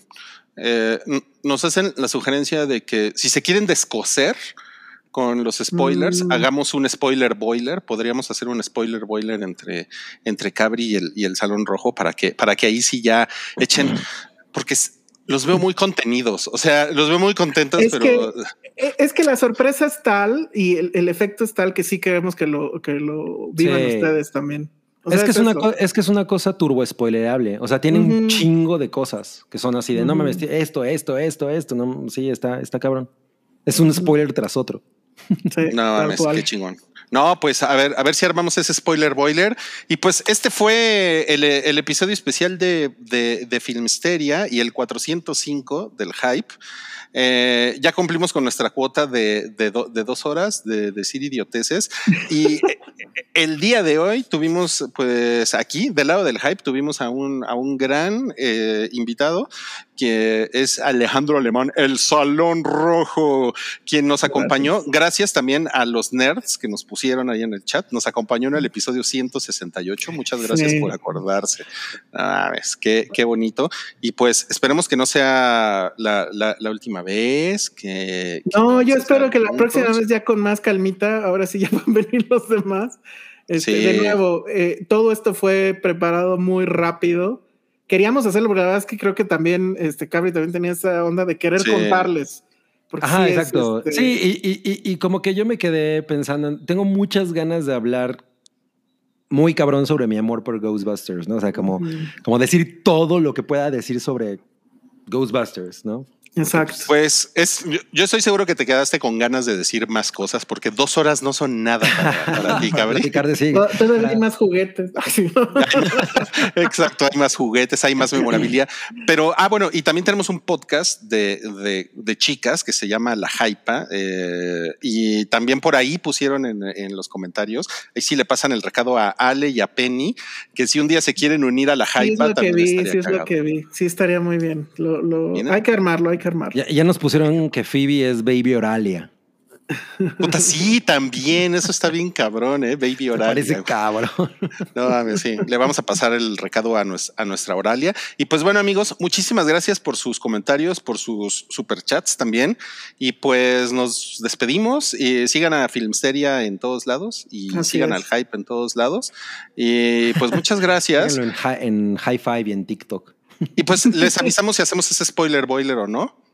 Y pues Exacto. nos vemos de este lado del hype. Nos vemos el- la próxima semana en el episodio 406. Va a ser el jueves. Y el próximo episodio de Filmsteria, ¿cuándo es? El próximo episodio de Filmsteria se escucha, el que grabamos ayer, se escucha en podcast los viernes. Recuerden, en cualquier, en todos los lugares donde ustedes pueden escuchar podcast, ahí lo buscan en Filmsteria. Y en vivo siempre estamos los miércoles a las 8. ¿Qué episodio es? No tengo idea, pero ahí, ahí estamos. Y bueno, muchas gracias. Muchas gracias a ustedes por aceptar hacer esto, que la verdad, pues sí, lo mismo, ¿no? Yo tenía muchas ganas de hablar eh, de Cazafantasmas y además de hablar con un fan clavado como es, como es Cabri. Muchas No, gracias. much- muchas gracias a ti por, muchas gracias a ti por la, por la, por la idea, ¿no? Porque todo esto fue idea, todo esto fue idea del Salón Rojo, amigos. Bueno, muchas gracias y nos vemos. Nos vemos, amigos. Adiós. Gracias. Bye. Tu apoyo es necesario y muy agradecido. Aceptamos donativos para seguir produciendo nuestro blog y podcast desde patreon.com diagonal el hype.